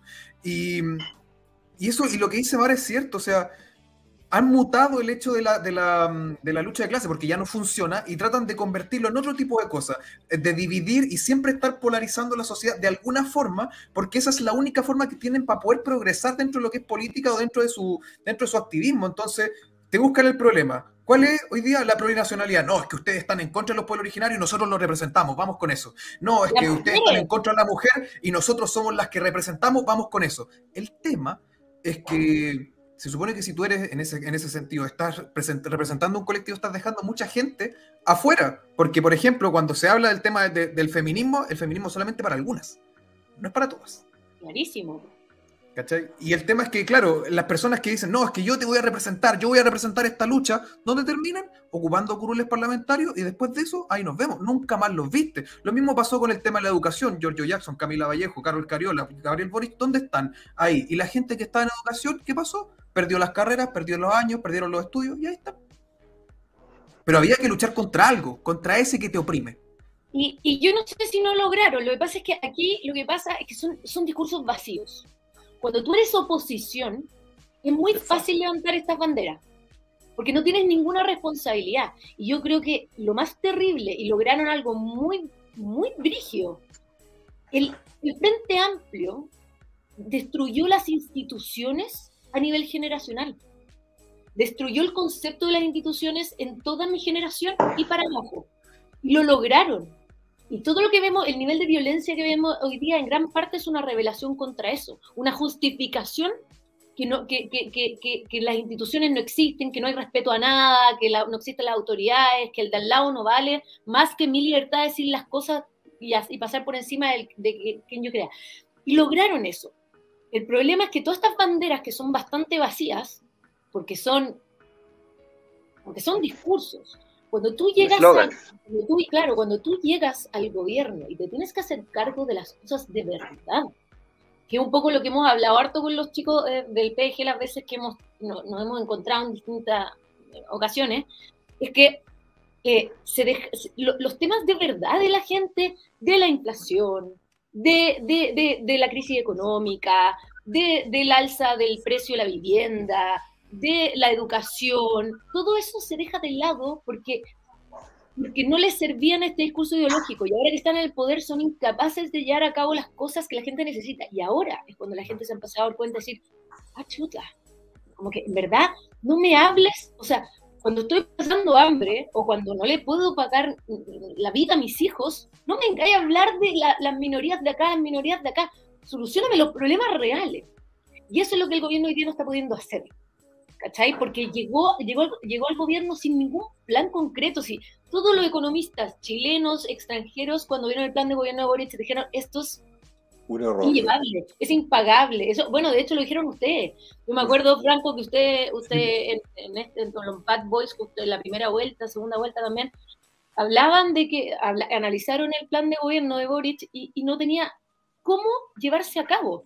Entonces, la gente hoy día eh, se está dando cuenta que eso realmente era así que se dejó llevar por ciertas banderas pasionales, pero en lo concreto este gobierno no tenía cómo sacar adelante el país. Pero deja, deja comentarte algo que a mí me preocupa. La gente no es tonta. Lo que pasa es que no le dan tiempo para pensar. Cuando te están bombardeando con 10.000 problemas, que tú lo mencionaste, la inflación, la seguridad, etc. Pero además, los medios de comunicación tradicionales te mentían y te bombardeaban con... Acuérdate que, que hasta marzo el Canal 13 era pro Boric, pro apruebo, igual que Chilevisión Megavisión, y nos destru- me destruyó a mí. Pero como que ahora que la gente dijo, ¿sabes qué más? Ojo, acá parece que me hicieron leso. Yo noto esa sensación. No sé si tú la estáis viendo también. Estoy, estoy completamente de acuerdo, pero yo creo que, yo, yo siento que con el estallido social más la pandemia, la gente sufrió mucho, Sí. sufrió mucho. Y, y- y siempre hay expectativas y esperanzas de salir de ahí. Y, uno, y yo creo que es normal que la gente busque en los líderes eh, políticos respuestas. Entonces, se- la gente se esperanza. Entonces, lo más terrible eran las promesas de campaña que eran incumplibles. Y a eso voy. Se hicieron tanta promesa y la gente, la gente creyó, confió. eh, el país estaba en una situación que no habíamos tenido antes. Fueron dos crisis, una crisis social y una sanitaria tremenda. Entonces, yo, yo igual, yo no creo para nada que la gente sea tonta. Pero, pero sí yo creo que había una confusión de cómo salimos Sí. de acá. Había una confusión de cómo salimos y, a, y aquel le creo se polarizó la, la, la, la, la elección también, entonces al final mucho voto de rechazo contra el que estaba al frente, o sea, y, y- y muchas mentiras, o sea, había gente que pensaba que más o menos que, que si salía Cast, eh, a, lo- a los homosexuales lo iban a perseguir, y lo iban a matar, y no sé, unas cosas pero brutales. Eso fue una bandera, eso fue una bandera de lucha súper grande, súper grande. súper grande, súper grande. Entonces, eh, entonces cuando, cuando vives en ese nivel de incertidumbre, yo igual entiendo a la gente que, que, que trataba de buscar a alguien que le diera respuesta. Y yo creo que Gabriel Boric claramente no era esa respuesta. Pero, pero Oye. yo no, no es que la gente es tonta, para nada, para nada, todo lo contrario, lo demostraron en, la, en el plebiscito anterior. Pero sí creo que había una desesperación por algo de, de seguridad en, en momentos súper históricamente críticos. Oye, es que también hay un hay, hay punto, Mara, yo soy de, de regiones y siempre hablo desde la región, porque es muy diferente la historia que pasa en un país tan largo. Entonces, eh, ponte tú ahora cuando eh, se da la situación, por ejemplo, Arica o las zonas que donde estoy yo, eh, el tema laboral es súper escaso. Entonces, el Frente Amplio tiene una herencia de calle y un manejo de calle y de la pintada de casa y del romanticismo y de las minorías y que es tan convincente y que fue tan convincente, pero tiene de todo. O sea, por ejemplo, recién estábamos hablando, Franco, ahí con un tono más choreado de Vlado Mirosevic, que es el, el- el- el princeso político que tiene esta, esta región y que es capaz de políticamente y electoralmente meter a un alcalde que no sale. ¿Me caché? O sea, lo hicieron, pero el daño, y finalmente lo que decimos con Arica, Arica está mu- muriéndose. Y es como que lo que decís tú, ¿de dónde lo refloto? ¿De dónde lo saco? ¿Cómo lo, cómo lo levanto? ¿Voy a la, a la parte de lo académico? ¿Voy al vacío, a la laguna de datos del 2017 que no tenemos? Eh, ¿Dónde voy? Y ahí está donde llegan a, acá generalmente. Es que, es que, que tú das un punto clave, ¿eh? y yo te entiendo perfecto, porque además yo tengo un hermano que vive en Antofagasta y una hermana que vive en, en Puerto Vara. Entonces, tengo también familia repartida en el norte y en el sur de Chile, y tengo clarísimo que las realidades son absolutamente diferentes. Entonces, cuando tú tenías a un Boric que hablaba de discriminación, cuando la gente pedía eh, eh, cuidar la inmigración, y él hablaba de que uno, como que, si, ah, si eres, eres antimigrante, estás discriminando, es que Romantizaron la inmigración ilegal. no estás entendiendo nada, no estás, no tienes idea la realidad que está viviendo la gente en el norte en relación a la violencia, a la delincuencia, porque sí, hay gente que se ha venido a Chile con toda la disposición de trabajar, de poder salir adelante, pero hay otros que vinieron a traer el narcotráfico. Sí. Pero el, el poner en polos esto y decir, no, es que aquí hay una discriminación contra los extranjeros, ese es el, el- el discurso que repetían para tratar de, insisto, generar esta enemistad, enemistades, que el contra, que tú, que el fascista, que porque le encanta el término fascista. Sí.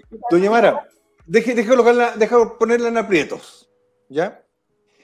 Oye, Esta semana- necesito hacer un paréntesis enorme. Quiero, además, que lo saluda a usted, pero eh, quiero también aprovechar de saludar a, a Capitán Dibujo, que soy su fan. Total. Se viene, se viene, se viene, se viene. que yo sé que ahí es, es el big boss ahí detrás de las cámaras, siempre los veo, los escucho, los sigo, así que eh, Oye, doña. Mara, no se me olvidó la pregunta. La voy a poner en aprieto. A comienzo de esta semana salió el presidente Boric diciendo que él está muy preocupado de la violencia y que él quiere cuidar a su familia, a su familia me refiero a la de él, y a la familia de todos los chilenos. Pero lo único que quiere es una nueva constitución. Y todos los medios lo salen aplaudiendo. Yo creo, si yo hubiera sido presidente, yo digo, señores, ¿ustedes quieren nueva constitución? Terminemos con la violencia primero y después hablamos. ¿Qué medida podríamos aplicar, por ejemplo, en la Araucanía? Mire, no se compran más tierras y no se entregan más tierras hasta que la CAM me entregue todo el armamento de guerra. No autorizo más compras ni plata para la- la- las eh, compras de terreno si es que no se cumplen esos hitos. Y claramente pongo un estado de excepción completo y total. ¿Ok? Aparte de mandar inteligencia, etcétera, etcétera. Pero ¿cómo no, la gente no se da cuenta que te están mintiendo? Que, que me dice, tu seguridad, eh, yo me preocupo de tu seguridad, pero su principal, y los dos días que llevamos, son reuniones tras reuniones para colocar los parámetros para una nueva constitución, que va a ser un desastre. No podéis colocar de acuerdo los que perdieron con los que ganaron y están en minoría los que ganaron, pero al margen. Pero no se hace lo mismo, el mismo esfuerzo para la violencia, terrorismo, inmigración, que estoy, estoy- de acuerdo con ustedes, yo soy inmigrante acá. Yo creo en la migración, pero bien hecha. Entonces, ¿cómo no hemos sido capaces nosotros, usted que tiene una, una- una penetración muy fuerte, cómo no somos capaces de decirle, Boris, que estás mintiendo, si te preocupa tanto la violencia, termina con la compra de terreno, que son mucha plata, y coloquémonos a trabajar en la violencia primero. ¿Por qué no podemos ser capaces de hacer eso? Eh, uy, es que dijiste un montón de cosas importantes. De hecho, estaba como anotando eh, porque, porque diste un montón de puntos. A ver, yo creo que acá hay una cosa que hay que tener súper clara de entender del- de esta coalición Frente Amplio Partido Comunista. Aquí es gente tremendamente ideológica. Sí. Aquí hay muy poco querer hacer, sino que más bien imponer. Es un grupo de gente que desde muy chiquitito, si no veamos Camila Vallejo, veamos, que quieren imponer un modelo, un sistema. Les da lo mismo si funciona no funciona, si es bueno, si es malo. Las, ideolog- las ideologías muy fanáticas tienen ese problema, que se pasan por donde quieren la realidad, pero buscan imponer. Ellos quieren conquistar. Es como cuando tú veías a Putin, que él, quiere meter este modelo y, y pasa por, está, es, capaz de pasar por encima de cualquier cosa eh, con tal de im- i- imponer su ideología. Bueno, ellos es lo mismo. Entonces, cuando se topan con la realidad, eh, se, les, se les hacen como corto, cortocircuito. Entonces empiezan con esto de condenamos, nosotros condenamos la violencia. ¿Dónde? ¿Cuándo? Repiten Y- todos los santos días condenamos. Y Me da lo Exacto. mismo que condenes, haz algo. Entonces, El el, es que- el condeno es netamente para dejar como tranquila a la gente que ellos creen. Ellos, yo creo que ellos creen que la gente es huevona, perdón la expresión. Sí, Pero- es retórica. Pero, pero- Bueno, pero- pero nosotros siempre hemos condenado la violencia. Oye, si para condenar la violencia de verdad tenéis que hacer algo. Exacto. po. Entonces, eh, eh, eh, esto es ir a la Araucanía y decir, no se negocia con terroristas. O sea, de partida declaramos que la CAM y todos estos gallos son terroristas. Sí. Segundo, no se negocia con terroristas.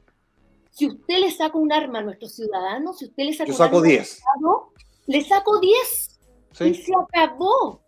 Pero, pero en la ideología de ellos, eso no entra. Entonces se les hace un cruce entre la ideología y la realidad y se quedan en el, ay, que condenamos la violencia, así como pollitos hablando, y no hacen Es que en nada. ese sentido, es que en ese sentido, Mara, igual yo creo que todos estamos de acuerdo en que para ellos se le hace muy difícil el hecho de condenar la violencia porque ellos mismos durante del 2019 a la fecha han utilizado la violencia como un método de acción política. Entonces, si ellos utilizan eso como un medio para poder alcanzar el poder, como están hoy día, se les va a hacer imposible. Porque hay algo muy, muy- hay- un dicho súper em, súper clarificador en esto que dice non venire contra factum propio. Tú no puedes ir en contra de lo que has hecho. Y si tú en ese caso empiezas a validar la violencia como método de acción política, la animas, la, la alientas, después, ¿cómo tú vas a ir a decir, no, es que Yo te lo explico. es que yo Matías, yo te lo explico, yo te lo explico. No lo vas a. Carerrajismo. ¿Cómo? cara de raja, es cara de raja. No, eh, ah, deja aclarar algo acá, porque la- disculpa que te interrumpa. Aquí es cuando yo me enojo. Mira, son carerrajas cuando le convienen, pero no son. Después mi mamá me llama y me reta, pues, Mara. Me dice, no diga palabras así, porque usted quiso ser presidente. Sí, mamita, sí, mamita, ¿de acuerdo? Ya, bueno, mal margen. Un beso a mi madre. Pero son carerrajas, weón, para pagarse sueldos millonarios sin merecérselo, weón. Sí. Pero no son carerrajas, weón. Cuando me tienen que colocar un estado de excepción completo en la Araucanía. Cuando me tienen que poner un estado de excepción completo en el norte grande. Ahí no, pues, weón. Entonces, este, este juego de, de caretas a mí me tiene chato. weón. Porque me están echando a perder Chile. Ya lo dijo el alcohol. Me cagaste Arica, weón. Me cagaste Antofagasta. ¿Querís que te hable de Valparaíso? ¿Querés No, que te hable de Santiago Centro, No. weón? Entonces, mira, entonces cuando uno empieza a justificar lo que es su ideología, mira, no puedo decir la palabra porque está doña, doña Mara, pero parece con P. Es pucha, no lo puedo decir. Pero ¿sabéis lo que pasa? Que, y siempre lo justificamos como que son unos niños mimados, malcriados, que hacen lo que quieren. No, señores. Es un carerrajismo, weón, a conveniencia. Es como una, una forma que tiene memoria selectiva. ¿De acuerdo? Es como cuando te reta tu pareja, cuando tú te mandaste alguna embarrada, pero cuando tú le decís, "Y, pero tú hiciste tal cosa, ella no se acuerda. Entonces uno pasa a ser el malo. ¿De acuerdo? Entonces, oye, pero ¿sabes qué? Lo que Es lo que me han dicho, no me pasa a mí. Pero entonces quiero cerrar eso. ¿Sabéis lo que pasa, Matías? Que todos empezamos a justificar de que no, es que estos niñitos fueron eh, acondicionados mental. No, si tienen un carerrajismo, weón. Oye, nosotros no vamos a contratar a ningún familiar. No, pero es que en realidad fue mi ex pareja. Ah, y si te la empezáis a, a, pololear de nuevo, ¿la vas a echar? Obviamente que no. No, pero es que Franco, y tú estás mal porque no entiendes lo que son las relaciones maduras hoy día.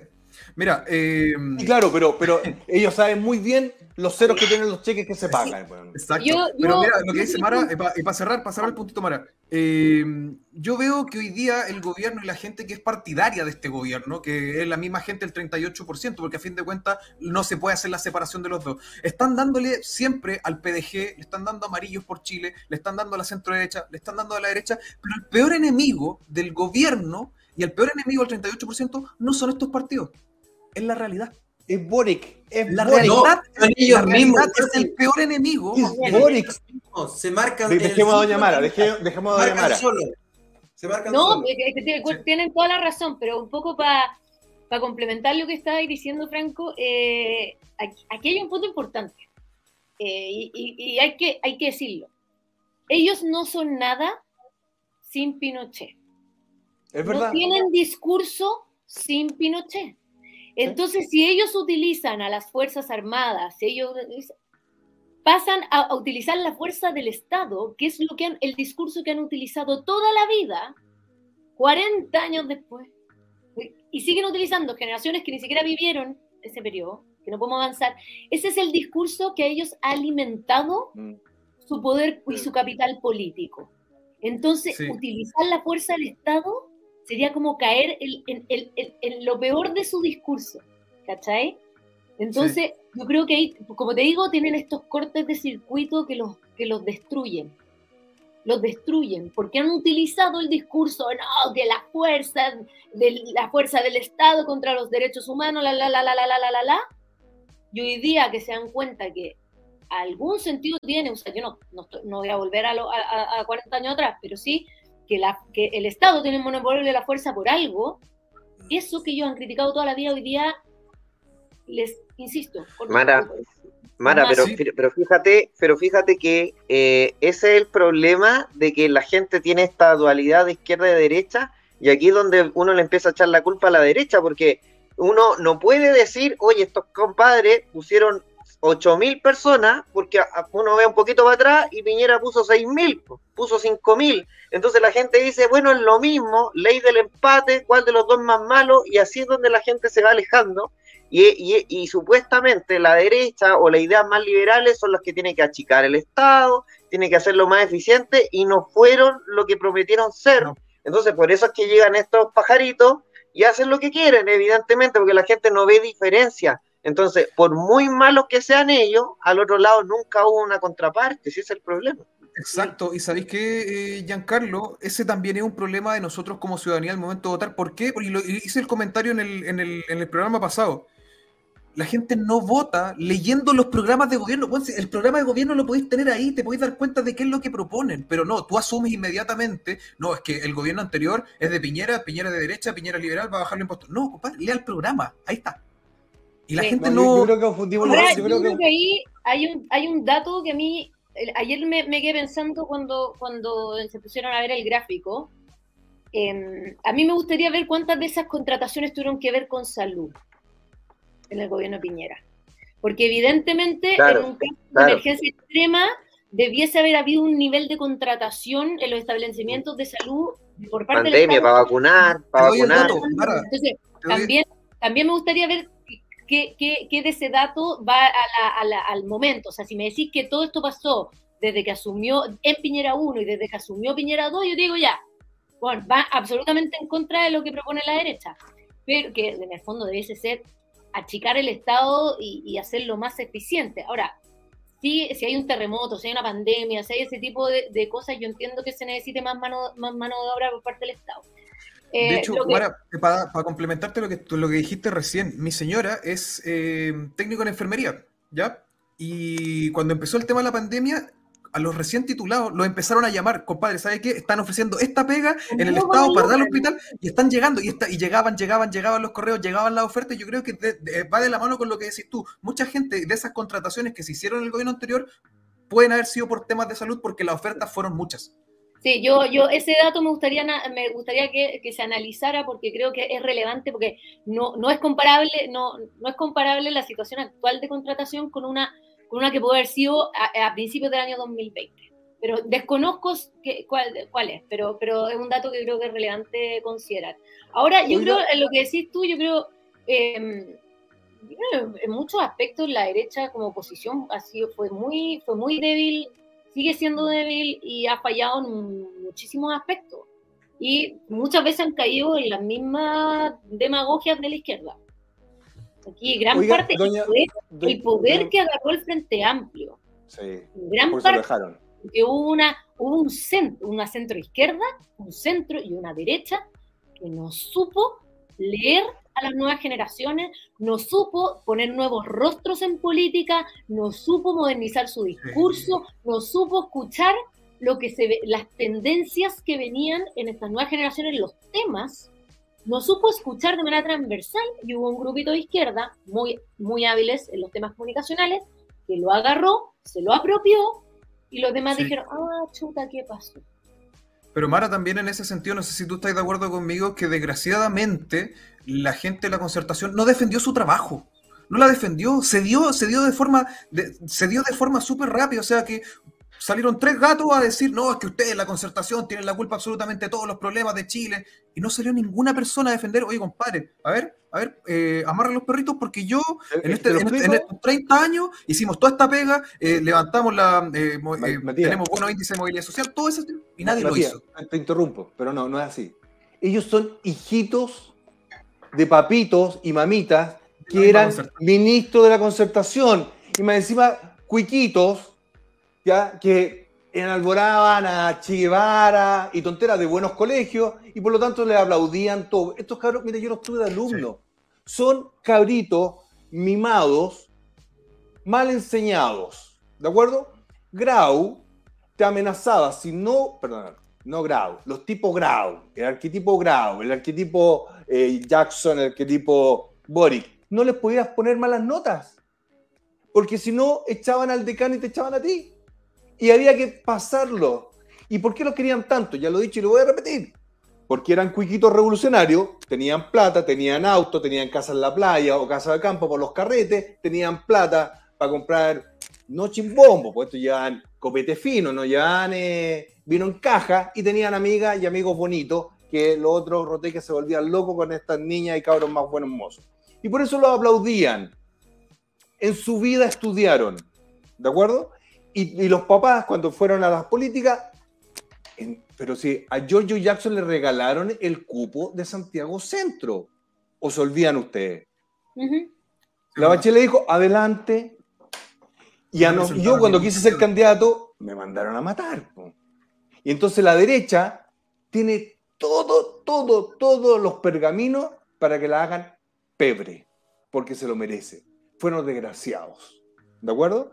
Y ahora andan corriendo detrás de Boric para que le acepte una nueva constitución. Eso yo no entiendo, Mara.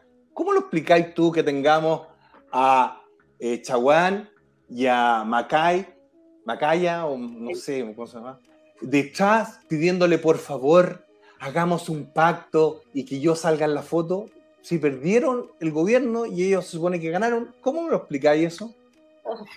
Es que yo insisto que acá hay una desconexión con la ciudadanía ¿Cierto? profunda y yo pensé que con el resultado del plebiscito iban a decir, bueno, no hemos entendido nada. De izquierda a Mm. derecha, no hemos Sí. entendido nada. Aquí nadie se esperó este resultado. Aquí hay algo que no estamos leyendo. Sentémonos a entender qué pasa. Pero no. Dos días después, y es divertido porque además a mí me tocó estar en un sin filtro 48 horas después del plebiscito.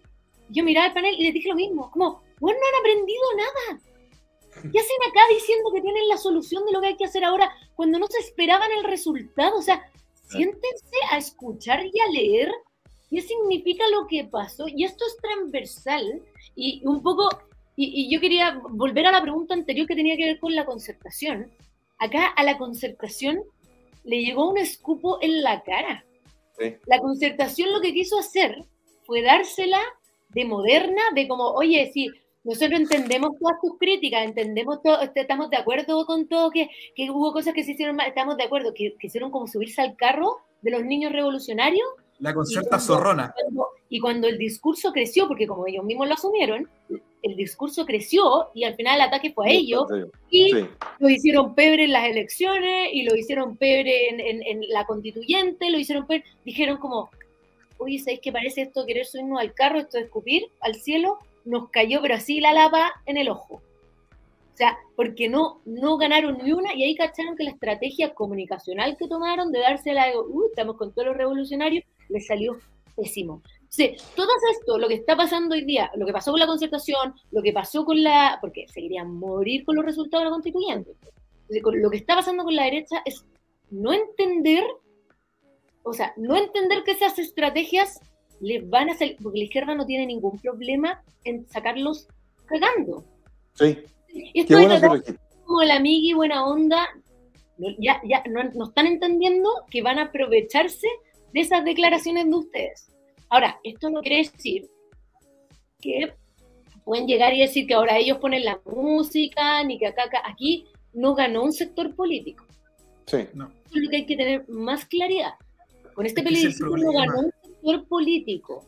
hubo una gran mayoría transversal de la población que se manifestó en contra de algo terrorífico que estaba pasando en Chile y que fue muy doloroso ver estos últimos dos, tres años todo lo que ha pasado. Para los chilenos ha sido tremendamente doloroso. Nos hemos empobrecido tanto económicamente como socialmente. Emocionalmente la gente ya no, no quiere más, no quiere más guerra con el tema de la constitución, no, no, no por una postura constitucional, sino que porque está ahogada, no quiere seguir peleando. O sea, el costo que hemos tenido durante estos años ha sido enorme y los políticos no lo están viendo. Y eso es lo que yo encuentro más, más grave.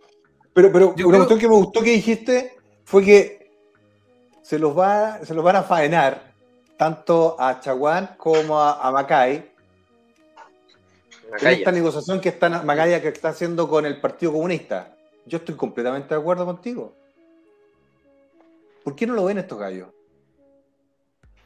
Yo creo que Mira, sí yo creo en política, siempre- yo, a, a ver, así como para tratar de hacer un poco de abogado al diablo, yo creo en política siempre hay que hacer acuerdos, si no es imposible, si no vemos de repente los escándalos que se ven en el Congreso, que son todos tirando para su lado y al final uno espera que los políticos efectivamente lleguen a acuerdos. Ahora, hay ciertos sectores extremistas, Pero muy poco honestos, con el que no se pueden hacer acuerdos. Porque ellos no están dispuestos. ¿Tú crees, ¿tú crees que Telier quiere, quiere llegar a un acuerdo con alguien? Completamente no.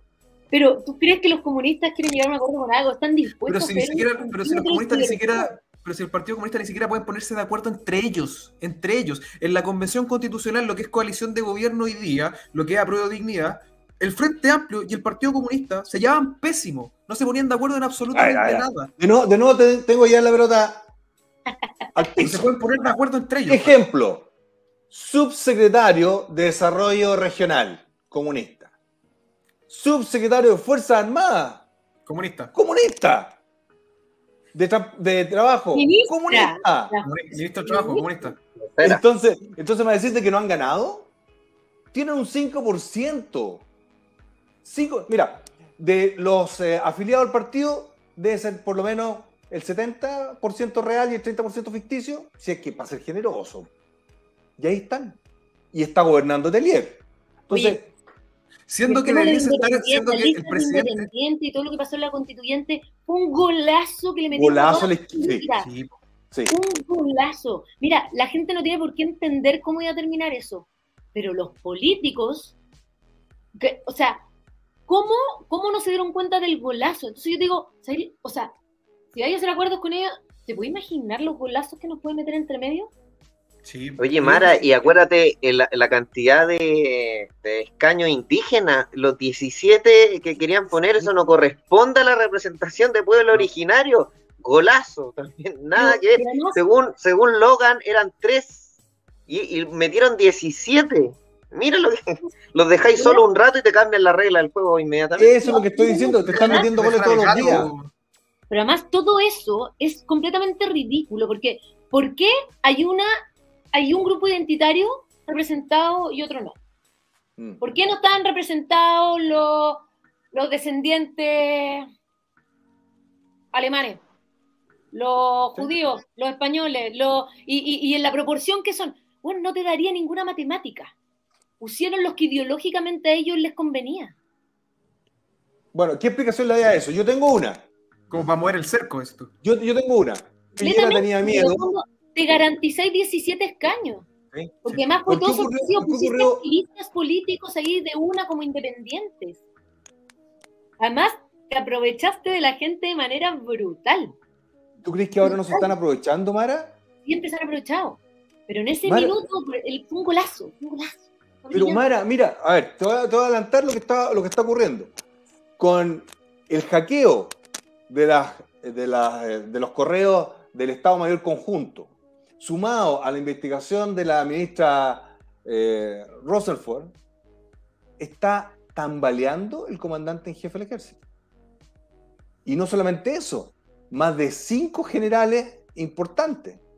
Entonces, cuando tú me decías desestabilizar la Fuerza Armada como objetivo de, de Boric, está ahí. Sí. Está ahí. Nosotros quisimos invitar a, a un ex general importante a que viniera al Bad Boy de ejército. No, nosotros estamos hundidos. No queremos. Entonces, tú tenías algo, tenías algo muy importante que dijiste, que están torpedeando todos los hitos de la República. Y efectivo, el Instituto Nacional, ¿qué es eso? La Universidad de Chile, ¿qué es eso? Ahora el, vamos por el el. INBA lo tengo a tres cuadras. El INBA lo tengo Mira. a tres cuadras. Ocurrió lo impensado, que el Poder Judicial está tiritando. ¿Tú crees que eso nos no saca? Oye, quizás porque tenemos a Yantul, que, que, que medidas bien, etcétera, etcétera. Piensa que van a, a- ll- llamaron a, a declarar a la ex ministra Vega en calidad de no de testigo, de No. imputada. A una ex ministra. Entonces, si tú eh, analizas que hay un montón de factores están jugando para una desestabilización significativa del quehacer político y económico en Chile. Recién lo conversábamos con, con el profesor Ro- eh, Roberto Pastene, que, decía, no se están aprobando los proyectos. Chuta. Entonces, hay un montón de hitos que tú veías una perforación a los niveles de flotación de eh, la República Chilena, y eso es lo que se está discutiendo a nivel internacional. Y eso es lo que a mí me preocupa. Por eso cuando tú me dijiste, te van a cagar, tú lo dijiste, no yo, para que no me llamen ni me reten, mi mamá, Van a meter un golazo, dije yo. un golazo. Va a ser un golazo el que la va a meter. Y, y, y Chaguán y Macay van a ir, pero como corderito, a que le corten la cabeza.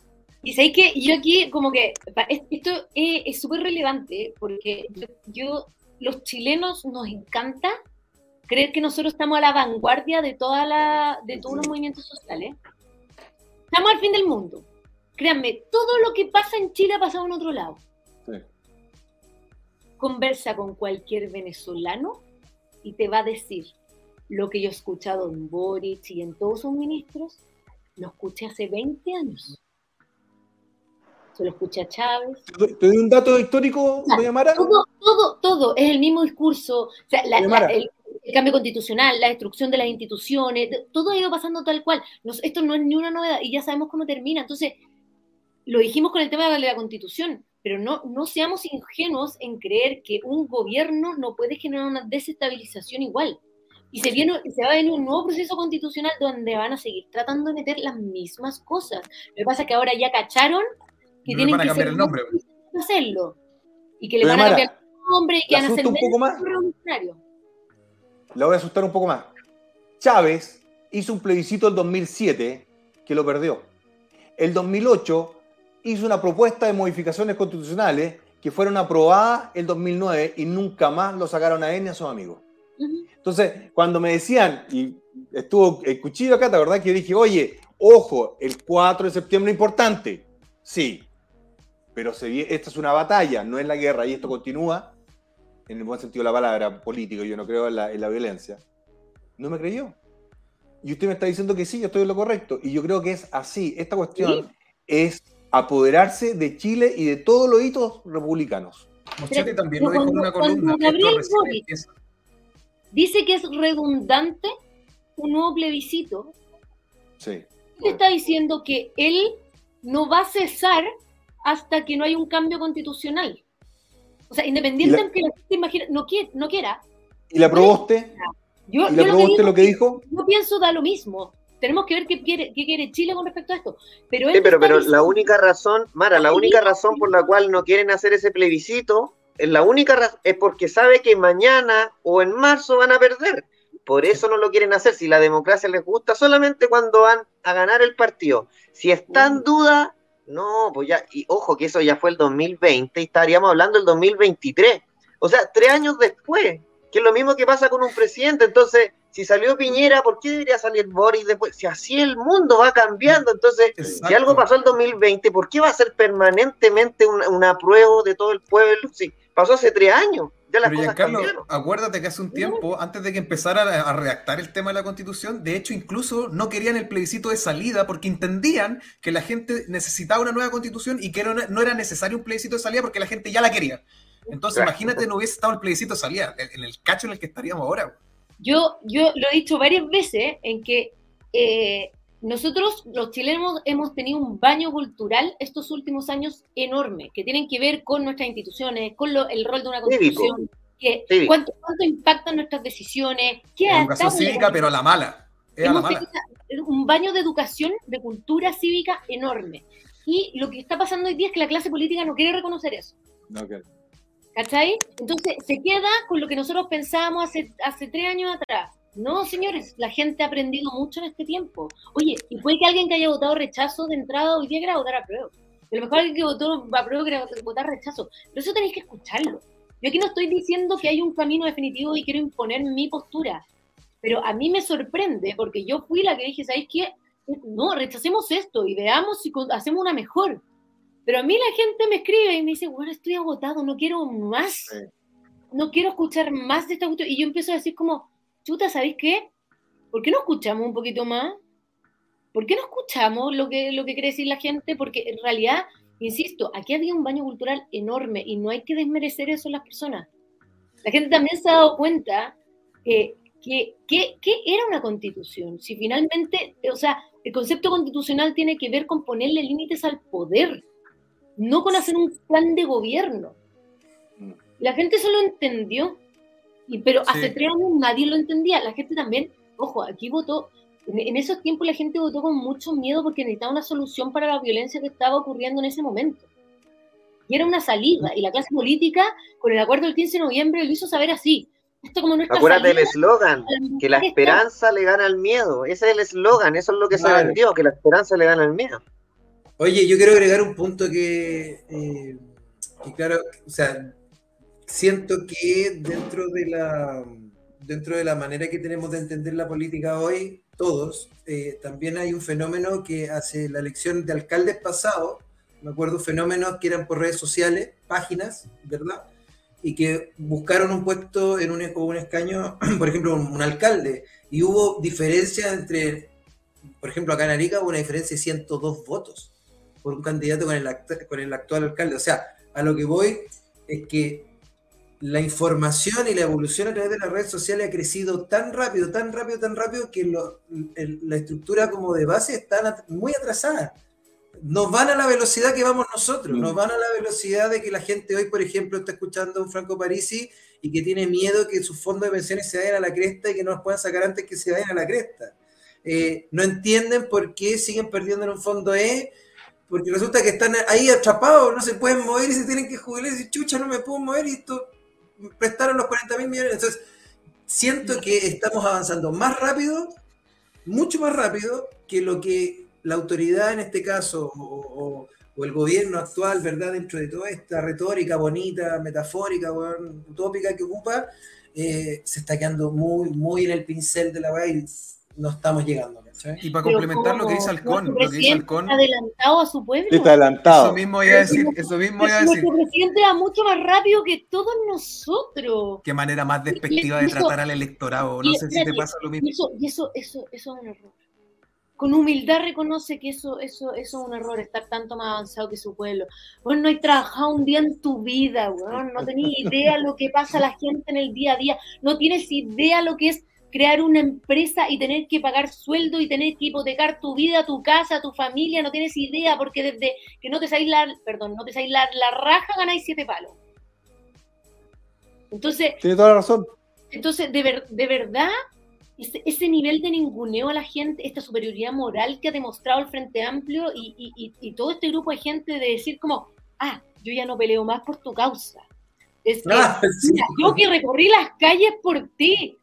Imagínate, yo que me El ensucié, complejo- Luego te envían plata para la... Claro, no. oye, me ensucié las manos por ti y mira cómo me pagas, inmundo. Es El como, complejo, pero espantoso, espantoso. el complejo de superioridad moral que tienen Mara es a, es a tal punto en que te rotean, te ningunean, te fachopobrean, te dicen absolutamente todo. ¿Por qué? Porque ellos estaban en lo correcto, tenían la panacea en sus manos ofreciéndote a ti para poder arreglar todos los problemas sociales, pero no.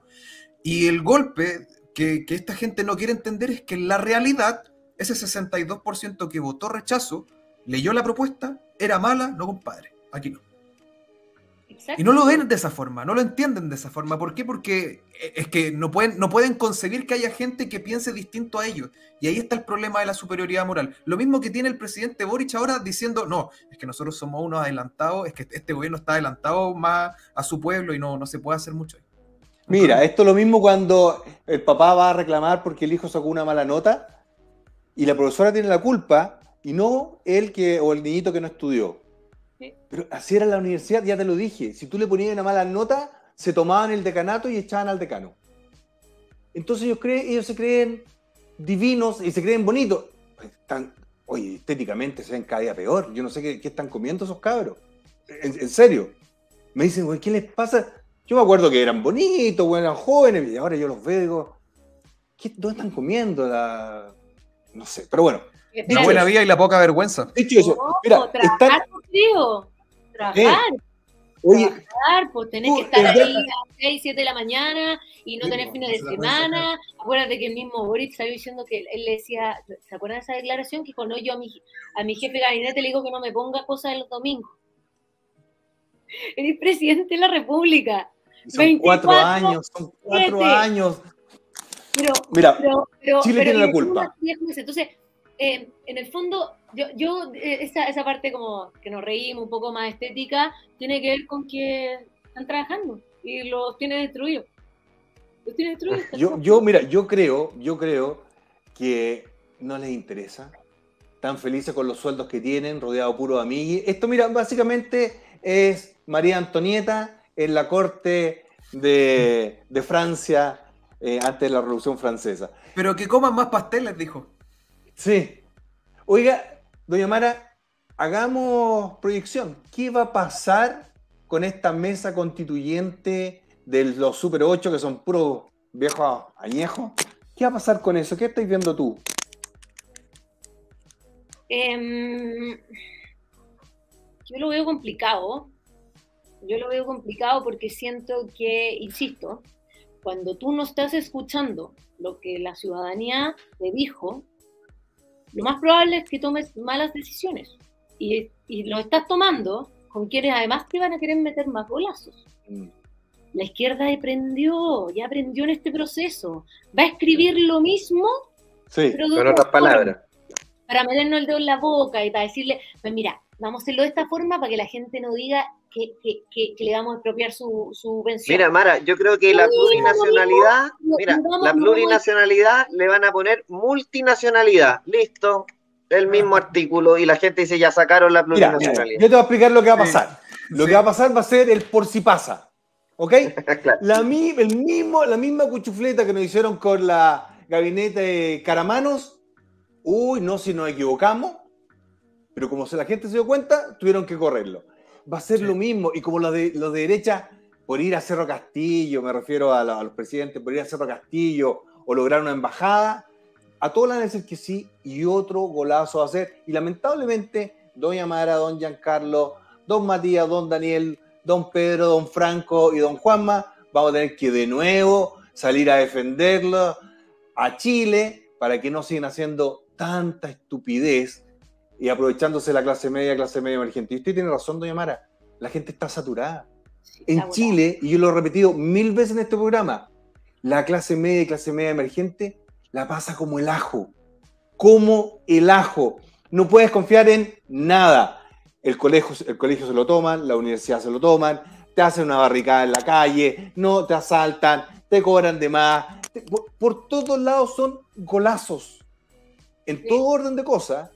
Sí. Y por lo tanto la gente está saturada. Yo digo, en Chile la gente la pasa mal la clase media. No, mira, ni siquiera puede ir a un concierto a pasarla bien porque va a venir una turba y se va a meter. Entonces, ya nos quitaron la calle, nos quitaron la plaza, nos quitaron eh, el fútbol, nos han quitado todo, doña Mara.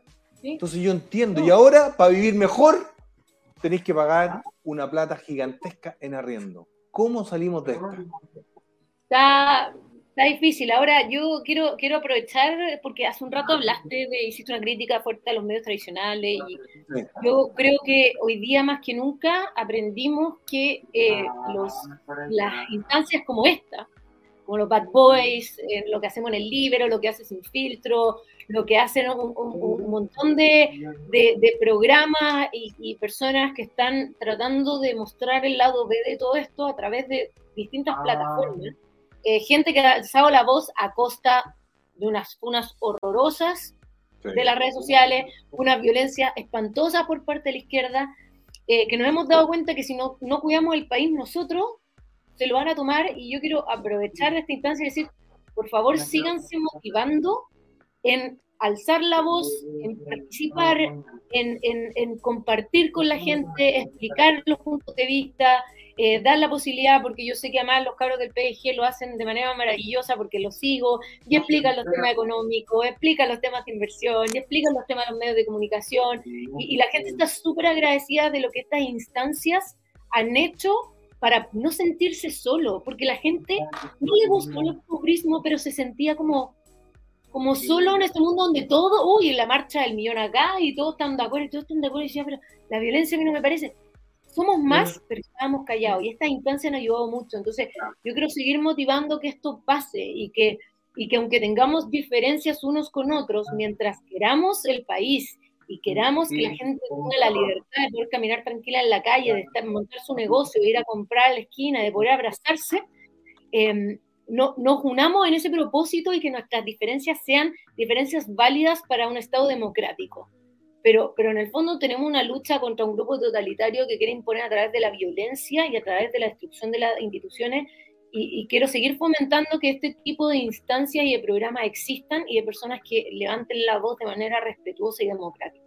Así que quiero aprovechar de dejar eso ahí y, y darle el valor que corresponde a este tipo de programas y a varios otros que, que han sido fundamentales y la gente lo agradece todos los días. Oye, eh, Mara, tú hablabas del Capitán Dibujo. Acá está el Capitán Dibujo, lo vamos a hacer pasar porque no podía faltar. No podía faltar. Vamos a ver si arregló el, el audio. ¿Cómo está ahí? chicos, ¿cómo están? Bien, ¿y tú? Bien, también. Qué bueno. Hoy día me encontré con la sorpresa que me seguía. Una grata sorpresa. Pero si, yo, yo- Giancarlo sabe, yo hace mucho tiempo que soy, soy fan de, de los Bad Boys. Los veo. Qué bueno. De hecho, creo que un gran aporte, un gran para en muchos temas. Espérate, hay como un retengo raro. Algo está sonando, sí. Bueno, entre artistas nos entendemos. Sí. Eh, como que esta instancia de conversación donde se han podido, no sé, Hay rebote. A lo Me mejor parece, me parece- me parece que el capitán dibujo, muteese cuando no hable, capitán. el capitán tiene ahí un- Muteelo. ¿Ahora sí? Sí. Un poco lo que estaba hablando antes, como de la importancia de, de, estos programas y de las conversaciones que se han dado y de la humanidad y transversalidad y horizontalidad entre candidatos, entre gente de los partidos, entre los rostros que pueden ser los chicos de como Giancarlo, Juanma, eh, que son Matías también, súper súper conocidos, pero que se dan esta posibilidad de sentarse a conversar con la gente y de invitar a personas de todos lados. A mí me encantó verlo a ustedes en la segunda vuelta entrevistando, tratando de entrevistar a ambos candidatos y conversar con ellos de manera súper transversal y, eso me pareció súper rico para la democracia, súper rico para el diálogo y, siempre le he dicho a los chicos y los admiro mucho por eso. Y ahí fue cuando los empecé a seguir, po. y empecé a cachar y, empecé a seguirlo y me di cuenta que además les gusta educar a la gente a través del Instagram y eso lo encuentro tremendamente valioso. Y descubrí a Capitán Dibujo ahí con gran talento, gran artista, así que efectivamente lo seguía de antes porque lo encontraba un crack.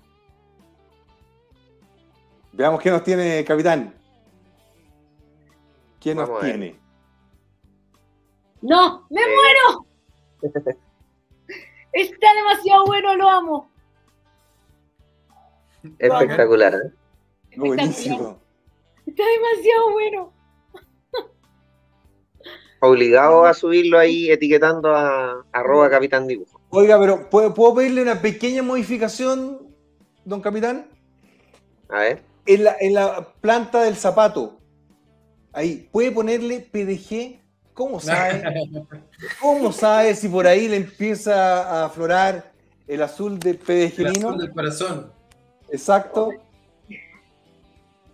Oye, tiene, tiene pinta de vocera de gobierno. Me tinca, no sé, por ahí. Tiene pinta vocera gobierno. Ay, ay, ay. Tiene pinta de vocera de gobierno. No, además, me encantó porque tiene argumento, tiene personalidad. Me- no, yo la sigo hace mucho tiempo usted. Pero es que, ¿sabe lo bueno? De, Igual- yo- yo lo, igual. lo único bueno que ha ocurrido acá es que han salido nuevos rostros a defender ideas. Y transversal, o sea, da lo mismo el ingreso, da, da lo mismo la facha, etcétera, etcétera. Pero se le dio la oportunidad a través de estos medios. Y yo siempre he dicho, cuando me preguntan cuál es la gracia de Chile, el cobre, el mar, no, es la gente. Gente extremadamente talentosa que lo único que quiere es una oportunidad. Por eso estamos condenados al éxito en el PDG. Porque hemos levantado gente que lo único que, tenía, que quería era una oportunidad. Y ahora conocerla a usted, hemos conocido tanta gente increíble que son capaces de levantar un gobierno y hacerlo bien a puro pulmón y a puro corazón y puro cabeza. Entonces, estamos condenados al éxito. Sí, pero yo también soy una creyente, eh, lo mío siempre ha sido un poco levantar el tema de la bandera de la batalla cultural. Yo creo que no solo a través de la política y el gobierno se hacen cosas, sino que también a través de la ciudadanía. Yo creo que estuvimos muy callados y dejamos que un grupo radical se tomara los distintos espacios. Se tomara, o sea, piensa, los colegios de profesores, los colegios de periodistas, médicos, están todos tomados por, por activistas. El arte. El El arte. arte. El arte, la historia, la literatura, todo está tomado con activistas y un poco también las comunicaciones para qué hablar. Entonces, yo también creo que eh, habemos muchos que, que, que podemos aportar más por, por ese lado, por, por tratar de recuperar los espacios, los espacios culturales. Hay, mucho, hay muchas décadas, hay- yo creo que hay muchos años y muchas décadas perdidas, pero en algún momento se tenía que empezar y yo creo que esto es un buen minuto. Nos dimos cuenta. Sí. nos dimos cuenta. Nos dimos Ya, empezó. Oye, Mara, quédate cinco minutos más con nosotros porque tenemos una sección que la está rompiendo en redes sociales y se llama, eh, la, la inventamos nosotros, no es que la hayamos tomado un programa los años, hace 20 años, se llama Los Top 5, no sé si te, te suena. Y tenemos ahí, Don Américo nos preparó las cinco chascarros de, Sí. de la semana, así Oiga. que Eh, ¿Qué? eh, Aguirre nos pasó los derechos en el programa pasado. Ah. señor. Sí, verbal, sí, sí, Sí. los tenemos, los tenemos. Ah, ya, entonces sí, lo, lo copiamos. no me muestre cachureo, por favor. Don Américo, Don Américo es el editor. Yo no me eche la culpa a mí. Ya. ¿Vamos al número 5? Vamos. Los top five de la política chilena de esta semana en Bad Boys. Con el número 5. Hoy venimos a informar eh, que comienzan las innovaciones eh, institucionales a propósito de que ayer tuviéramos un directorio de Integra en donde se aprobó unánimemente eh, la modificación estatutaria que implica que las primeras damas como figura ya no serán quienes presidan el directorio, sino que a continuación sería el ministro de Educación, en este caso de Integra, que designe a eh, una nueva presidenta o presidente según criterios de idoneidad profesional y con experiencia sectorial. Mm, ¿Por qué lo anunció ella si no quería tener participación?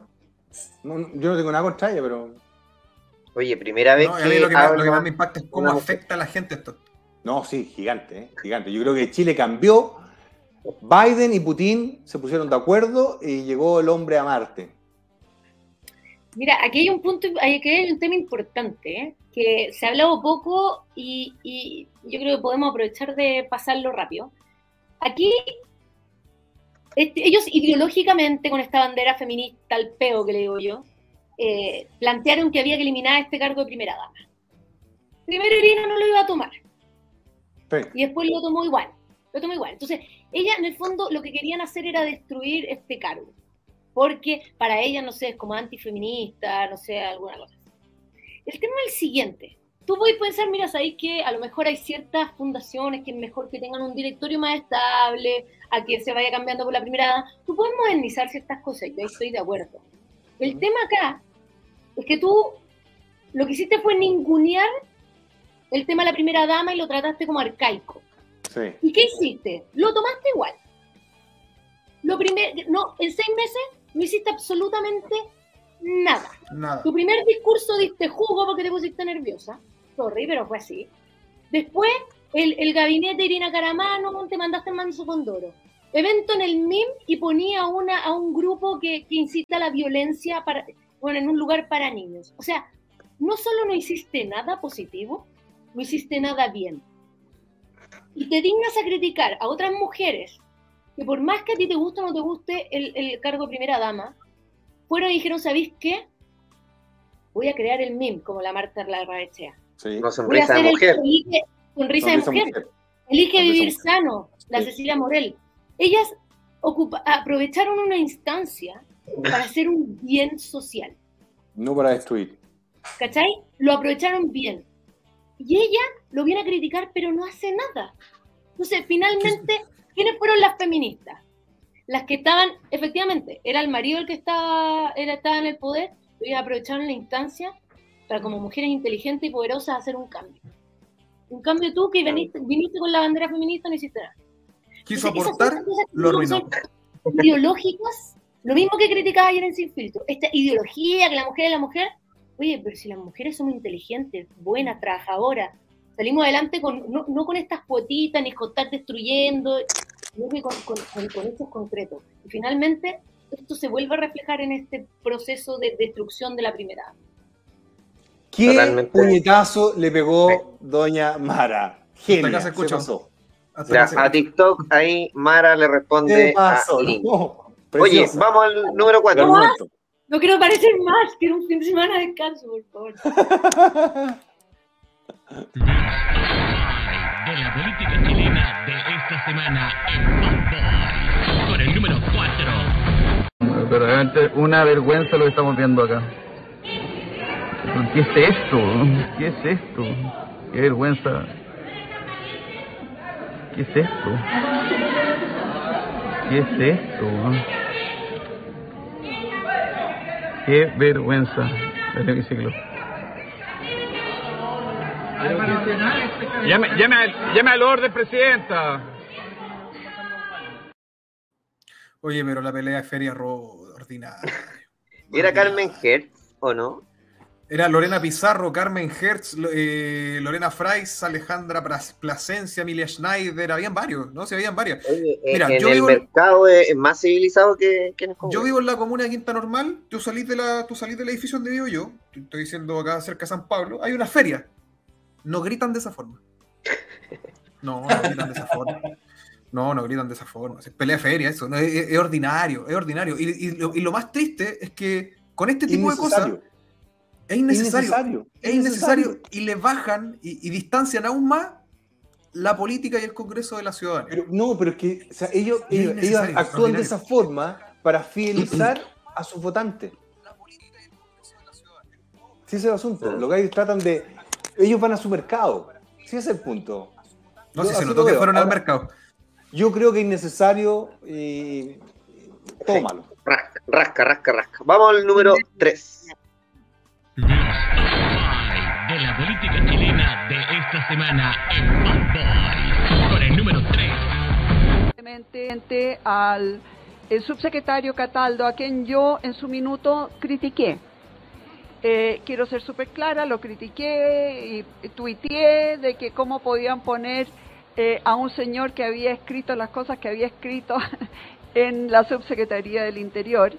Lo he ido conociendo, es una persona encantadora, eh, preocupado de eh, que las cosas se hagan bien, hemos tenido muy buenas conversaciones y yo creo que ese es el clima que tiene que prevalecer en nuestro país. El del diálogo, aunque hayamos tenido diferencias en el pasado, el poder construir en forma conjunta y el tener una ciudad más grata, más amable. Así que, subsecretario, muchas gracias, también muchas gracias a, la, a nuestra... eh, Mire, Es- ve. esto es importante, esto es muy importante, ¿no? Así, así se construye, se avanza. Esto es republicanismo. ¿Qué, ¿Qué mejoró la calidad de vida para los chilenos después de eso? Se salvaron dos pymes con ese abrazo. Eso es vivir literalmente en un mundo paralelo donde pasan otras cosas y a la gente le importa nada. Cero aporte. Yo ahí vi 21 millones de pesos mensuales. 7 millones por cabeza. Eso es lo que vi. Claro, lo importante en ese momento era el tema de recuperar los espacios públicos. Eh, de eso se debió haber tratado esa, esa, esa declaración. O sea, se unieron para poder eh, recu- recuperar los barrios. De hecho, nosotros hoy día en Vox Populi estuvimos con la Evelyn. Y de eso se trataba todo esto. ¿Y qué cuña salió? Exacto. Claro. Entonces, lo relevante queda, queda afuera. Sí, pero, pero, pero Mara, eh, el tema es que ya estamos cabreados de, de presentar el proyecto y la, el resultado. Alegrémonos cuando, oye, ¿sabéis qué? Bajó la delincuencia, bajó. Esto no es nada. O sea, esto háganlo después de seis meses que funcionó, pero hoy día abrazarse y decir que esto es un gran paso para el país, yo creo que un poquito pretencioso. Oye, A- decir- Aún así, la cuña no haya sido. Oye, y decir, Yanka, que esto fue problemas del pasado, hace tres Sí, el semanas. problema de ahora. Sí. No, y, después- y- y mañana se van a estar agarrando de las mechas de nuevo. Eh, aparte que los tweets, sí, aparte los tweets eran agresivos, no era mala onda, era algo absolutamente cuestionable. Vamos al número 2. ¿Dos o tres? de la política chilena de esta semana en Bad Boys. Con el número 2. A ver, yo sencillamente he sido, toda mi vida he estado en política, he sido parlamentaria y creo que es muy importante que nos pongamos de acuerdo por de qué manera vamos a juzgar la gestión del gobierno. La gestión del gobierno se juzga por sus resultados, por los servicios que le entrega a la gente, por la respuesta que da ante los problemas Ministra, y no en corresponde eso. transformar en un tema de opinión parlamentaria los asesores de los ministros. Eso es totalmente de- inadecuado. de- O sea, yo de- jamás me permitiría ir a decirle a un parlamentario cuáles son los asesores que tiene que o quién es su antes jefe de gabinete. No Antes de corresponde. ser gobierno, el propio presidente fue muy crítico en relación con los amiguismos y los pitutos. Sí. ¿Ah? Entonces, y claro, ahí uno entiende por qué Fidel Espinosa hace esa crítica. ¿Qué, qué tiene que ver? Tiene que ver con sus personas cercanas al presidente, personas cercanas al gobierno.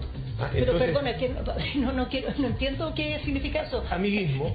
¿Por qué amiguismo? A ver, Amiguismo. perdón, perdón, es que no corresponde, Polo. Constanza Shonta y, y, y César Venezuela son líderes políticos por su propio peso.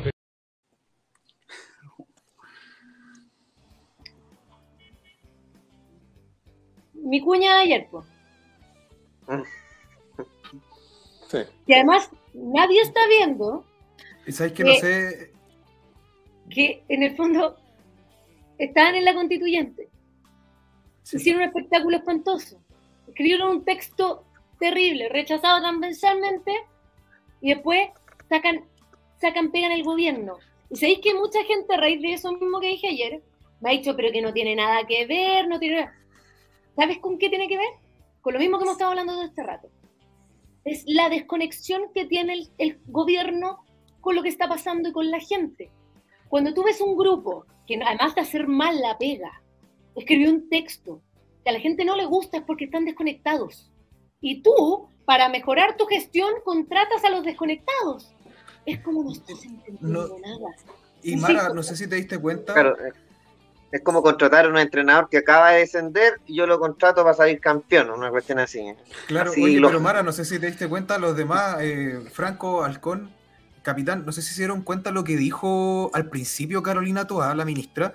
No, es que a nosotros, si quieren evaluarnos, evalúennos por nuestra gestión. Bueno, si lo si evaluamos entonces la gestión, van a salir peor. Van a salir peor parados. Si la gestión, no, no hay gestión. Si, ¿Cuándo empezaron a gobernar? El 5 de septiembre, porque desde el 11 de marzo hasta el 4 de septiembre estuvieron en campaña. ¿Cuándo empezaron a gobernar? Ahora. Entonces estos seis meses vienen de regalo. ¿Cuál es la gestión ahí? Si vamos a, si vamos a criticarlos por su gestión, van a salir para atrás. Y más aún con la contratación de los ex convencionales que ellos tanto defendieron, hicieron una pega pésima. habilidades comunicacionales, pues si la Carolina Toa lo que está tratando de hacer es desviar la conversación. Tenía súper claro que ese palo le iba a llegar. Entonces, ¿qué dicen? Papá, papá, no, pero a nosotros por la gestión. Está bien, pero cuando tú campaña, y eso lo dijo Giancarlo ayer también, punto 7 del programa, dijiste, ¿Cómo me acuerdo Del capítulo 7 de la franja, la segunda vuelta. Capítulo 7 de la franja, segunda vuelta, Giancarlo ayer lo dijo, pero de manera precisa. Sacaba los pitutos, no sé qué, no sé qué, no sé qué. Pitutocracia. Y haces lo mismo y, y dedicaste a tu campaña y dedicaste, a- a- vuelvo a estas banderas vacías. Porque tú puedes decir, mira, sabéis que este es el equipo y los mismos que son mi equipo es los que yo conozco, los que manejo. Pero tú levantaste, levantaste una bandera vacía y hiciste lo mismo. Entonces, es Sí, pero, uh, Pero, Mara, una Mara. cosa es tener tu equipo y otra cosa es contratar 8000. do- Roberto Carlos puede tener tantos amigos, pero no, no pobre. Oye, pero también en ese caso, y no, y no- y no dejar pasar el dato por alto. Al Ministerio del Interior llegó Ricardo Montero y llegó eh, Constanza Schonhaut. Dos personas que estaban en la comisión de, eh, de- de- sistema político en la convención constitucional. El sistema más fracasado que hubo en la convención. Entonces, el peor trabajo que tuvo la convención fue el sistema político y dos de ellos terminaron en, la- en la- en el Ministerio del Interior que ahora está Carolina Toa. Y ella dice, no, es que se lo ganaron por sus méritos. ¿Cuál? Mm. ¿Cuál? No, por eso digo, ninguno. Y ahí está, insisto, como lo importante es entender la desconexión que aquí existe. Gente que hizo mal la pega, gente que hizo un texto que no tenía nada que ver con lo que la gente quería. Y acuérdate de la discusión que hubo en sistema político. Acuérdate que en un minuto querían tener una. Les faltó la pura monarquía meterla ahí entre medio. Pusieron todos los sistemas habido por, políticos habido por haber, le faltó la monarquía y por- hubo, hubo que desarmarlo porque lo hicieron bolsa como el- el- el- la crítica. Entonces, hasta el último minuto no tenían sistema político. cuando ¿Sabes cómo estoy disfrutando yo esto? Yo estoy disfrutando. contrata a- o sea, tiene que mejorar, mejorar su conexión con la gente y contrata a los desconectados, es como Mira, Yo estoy disfrutando esto al ver a, Matías y a Mara hablando de esto. Me, encanta, porque gané. Aunque perdimos, obviamente perdimos, pero ganamos, porque ustedes ahora están haciendo nuestra pega. Ustedes están diciendo cómo contratar, y cómo te pegaste en la cabeza, cómo tenéis un doble discurso, cómo tratáis de tirar la pelota para la esquina. Espectacular. Estoy feliz. Vamos al número uno. de la política chilena de esta semana en Bad Boys. Por el número uno. Quisiera dejar algo claro. En, en el mes de marzo, cuando asumimos, el presidente Gabriel Boric me pidió que mientras estuviera en las Express pudiera eh, generar un instructivo eh, para elevar los estándares eh, y por lo tanto hacer mucho más difícil la contratación tanto de parientes como de personas relacionadas eh, en los equipos de confianza dentro de los, eh, de los ministerios. Eh, ese es un instructivo que se está cumpliendo a cabalidad. Pero ¿cómo habrá sido si ese instructivo... o- si, estos son los mejores estándares para poder contratar gente?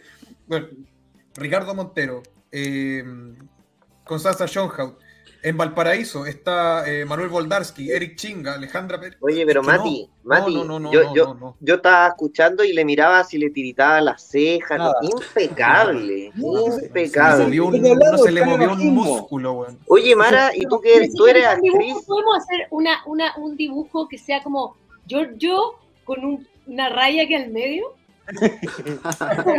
Oye, Mara, tú que eres además actriz. conoce la persona que está entrando la expolola. Y él se para ahí como si nada decirlo, porque por último Claro. por ahí el muy limpio. ¿Qué nota le, oye, qué nota le pone a su a- actuación? ¿Qué nota como actor, cómo anda él? ¿Bien? Eh, es que sabéis que como que es tan poco creíble. que- Ah, no, tampoco. aunque, aunque sea, au- aunque, aunque haya sido estoico y no se la, no le haya tiritado la ceja, es tan poco creíble, es tan maqueteado el discurso que no es, es un... No da para evaluación. Es que de verdad, es que no, no, no, no, no, no. Yo creo que lo que dijo... No, aprobaron- no, no aprobaron en nada, no aprobaron ni ellos, no, dos y medio. Yo, yo creo, yo creo que la- los periodistas que estaban en ese minuto lo deben estar entrevistando como que, "Weón, ¿de verdad me estáis diciendo esto? Así como con el micrófono ¿de verdad me estáis diciendo esto tú? ¿A mí?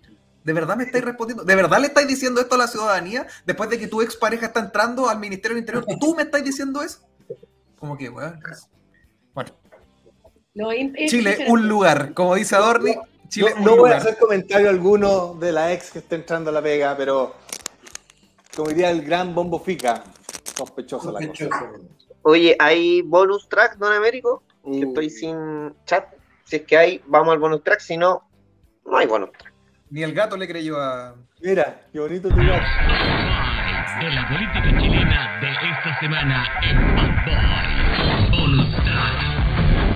Voy a aprobar, a aprobar este proyecto porque creo que va en la dirección correcta. Parece que no les va muy bien con los números y no son tan secos como dice por su intermedio presidenta el diputado de la carrera.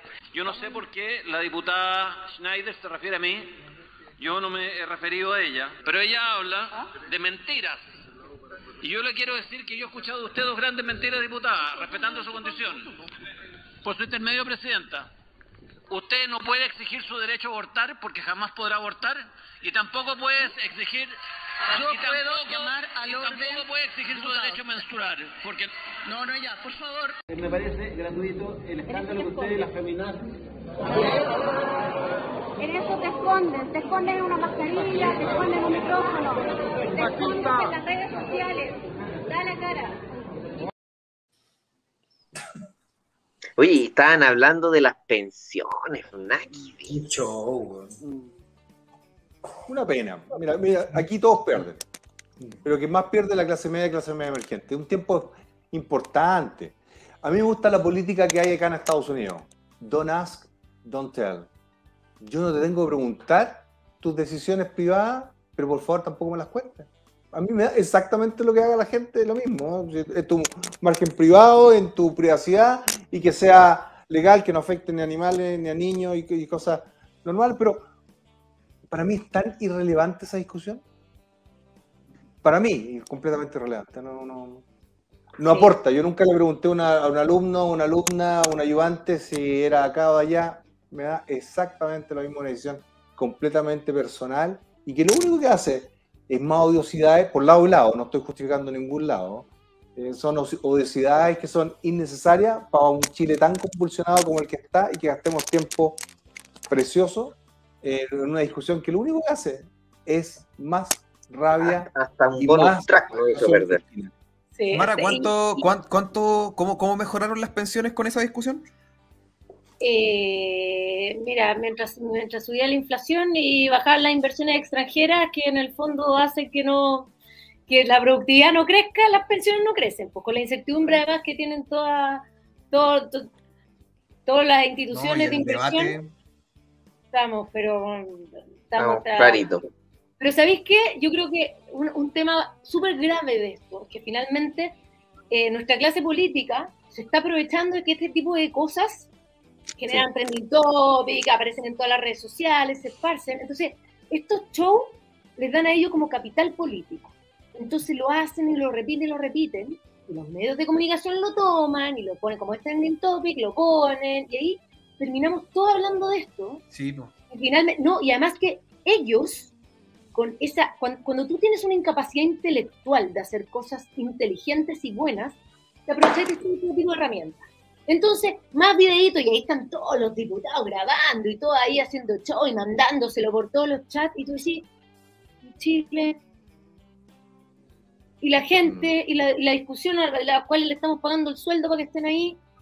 Entonces, lamentablemente estamos con una clase política que está feliz con hacer show, con aparecer porque hicieron un show. Es Se paran ahí, política- ven para acá, ven para acá y te interrumpo la, el- el- el- la cuestión de prensa y, y no, sí, es, vergonzoso, es vergonzoso. Y ahí sigue la gente esperando, esperando y, viendo, y, la crisis, y nadie habla de la crisis económica que se viene. Y aquí le quiero pegar un tremendo palo al gobierno, porque en vez de hablar las hartas estupideces que habla y estar eh, exigiéndole a los grandes líderes políticos que se pongan las pilas con esto, ¿por qué usted no prepara su país para la crisis económica que se viene? O sea, la gente está en una situación que ni se imagina. La gente escucha crisis económica y se asusta un poco, pero lo que se viene es tremendo. El nivel de En marzo te lo cargo. el nivel de inflación que se viene proyectado por ellos mismos es, es tremendo y el presidente Pero- y el gobierno no se ha hecho cargo. Están dispuestos a seguir gastando cuando lo que hay que hacer es empezar a ahorrar. Pero Porque Mara, ahí tú tenías un, ahí tú tenías un error y estáis, estáis fallando en algo. El gobierno se está preocupado. ¿No viste que están haciendo una reforma tributaria que es súper buena para estos tiempos? Sí, obvio. Justo ahora. obvio. Es que- Justo ahora.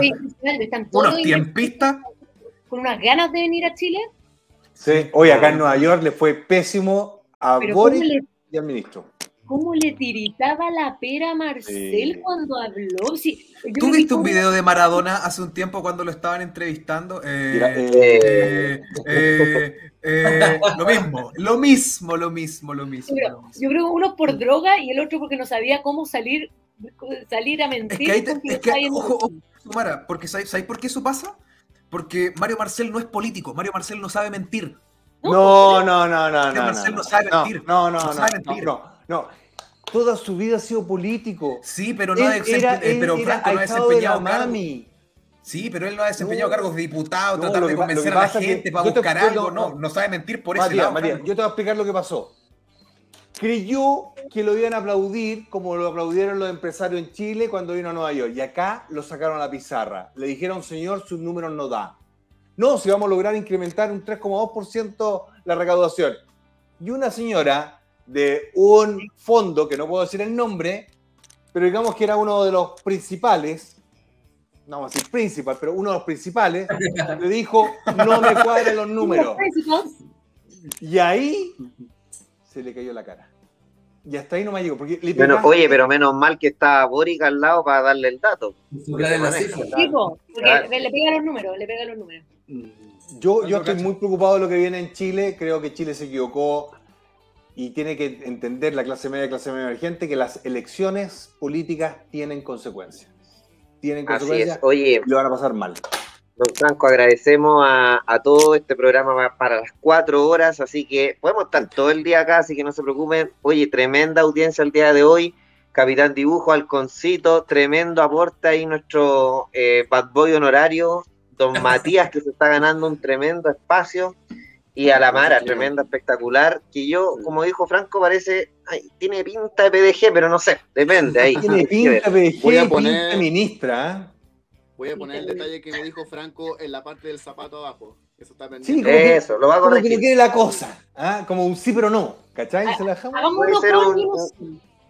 Pero Claro, si un Mara, PDF, Mara, PDF. Mara- Mara es una, Mara es una estrella, entonces tiene que tener su estrellita ahí. ¿Qué? Tiene que No, tener se, su- se pasó. No, oye, haciendo un Mara, el, el Mati, el Mati, el Mati empezó así, no, que sí, que no, matriculado. El halcón, no, que sí, matriculado. El capitán dibujo, matriculado. Mire, así que como que falta una, ¿no? Yo. Me puso nerviosa, listo. Eso no. Dijo que sí. Yo soy la reina de la independencia y me encanta, pero, eh, pero te- tengo que admitir que les tengo un cariño grande eh, a los chicos, sobre todo a los que conozco un poquito más y me ha tocado compartir al- algunas instancias. Creo que son un gran valor, eh, son muy buenas personas, eh, tienen un ojo crítico espectacular de lo que está pasando y, y el hecho de aprender a conectarse con la ciudadanía desde estas plataformas ha sido fundamental y yo creo que son los cambios que tienen que empezar a suceder. Y por lo mismo también agradecerles la buena onda, agradecerles la invitación, eh, estas instancias de conversación en- en- que son más distendidas, son más relajadas y ayudan que uno pueda como estar más preocupado, poder conversar, que estar como peleando por poder hablar. Agradecen mucho eh, y, y los felicito porque han hecho un súper Oye, están diciendo ahí Mara al Bad Girls. Mira, No estaría mal. no estaría mal. Puede Vamos, empezar vamos, por ahí, vamos, sin, sin Vamos a militar. hacer un gabinete virtual ahí para molestar un poquitito. Yo quería expresar también mi admiración a Mara, no solo por el aporte que hace cuando con sus palabras acá, sino que también como artista, como músico también. Ay, muchas gracias, Capitán. Gracias. Artistas porque ahí es lo, más, es lo que más me han tratado de aplastar en estos últimos meses. No, pero ¿En ¿por qué? Si- Sí, po, porque la gente ¿En necesita serio? atacarte, la izquierda necesita atacarte desde alguna perspectiva, po. y nada que les duela más que haya un artista que no sea de ellos. Es verdad. Mm. Es Lo verdad. primero que Mira cómo hacer le, pero si mira cómo le pegaron, mira cómo le pegaron a Rudolfi.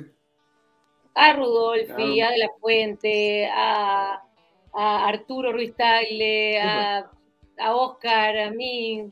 ¿Por Hasta a mí que no soy ni conocido. me- No, Pero- se minó. conocido y me- y- A mí, a mí me mandan No ramitos achique, de flores capitán, chocolate. capitán no se achique. No, pero me capitán no se achique. serio. Sí, me imagino, No, me serio, imagino que me- también. Me imagino que también, pero en el fondo eso yo siempre he dicho. Si ellos hablen de uno, habla más mal de ellos que de uno. Eso. Ya, estimado. Vamos, cuídense. Se pasó, doña Se Mara. pasaron. Gracias Gracias, por Carlos, Mati, Nos vemos. Gracias, Mara, se pasó. Chao, Chau, chau, chau.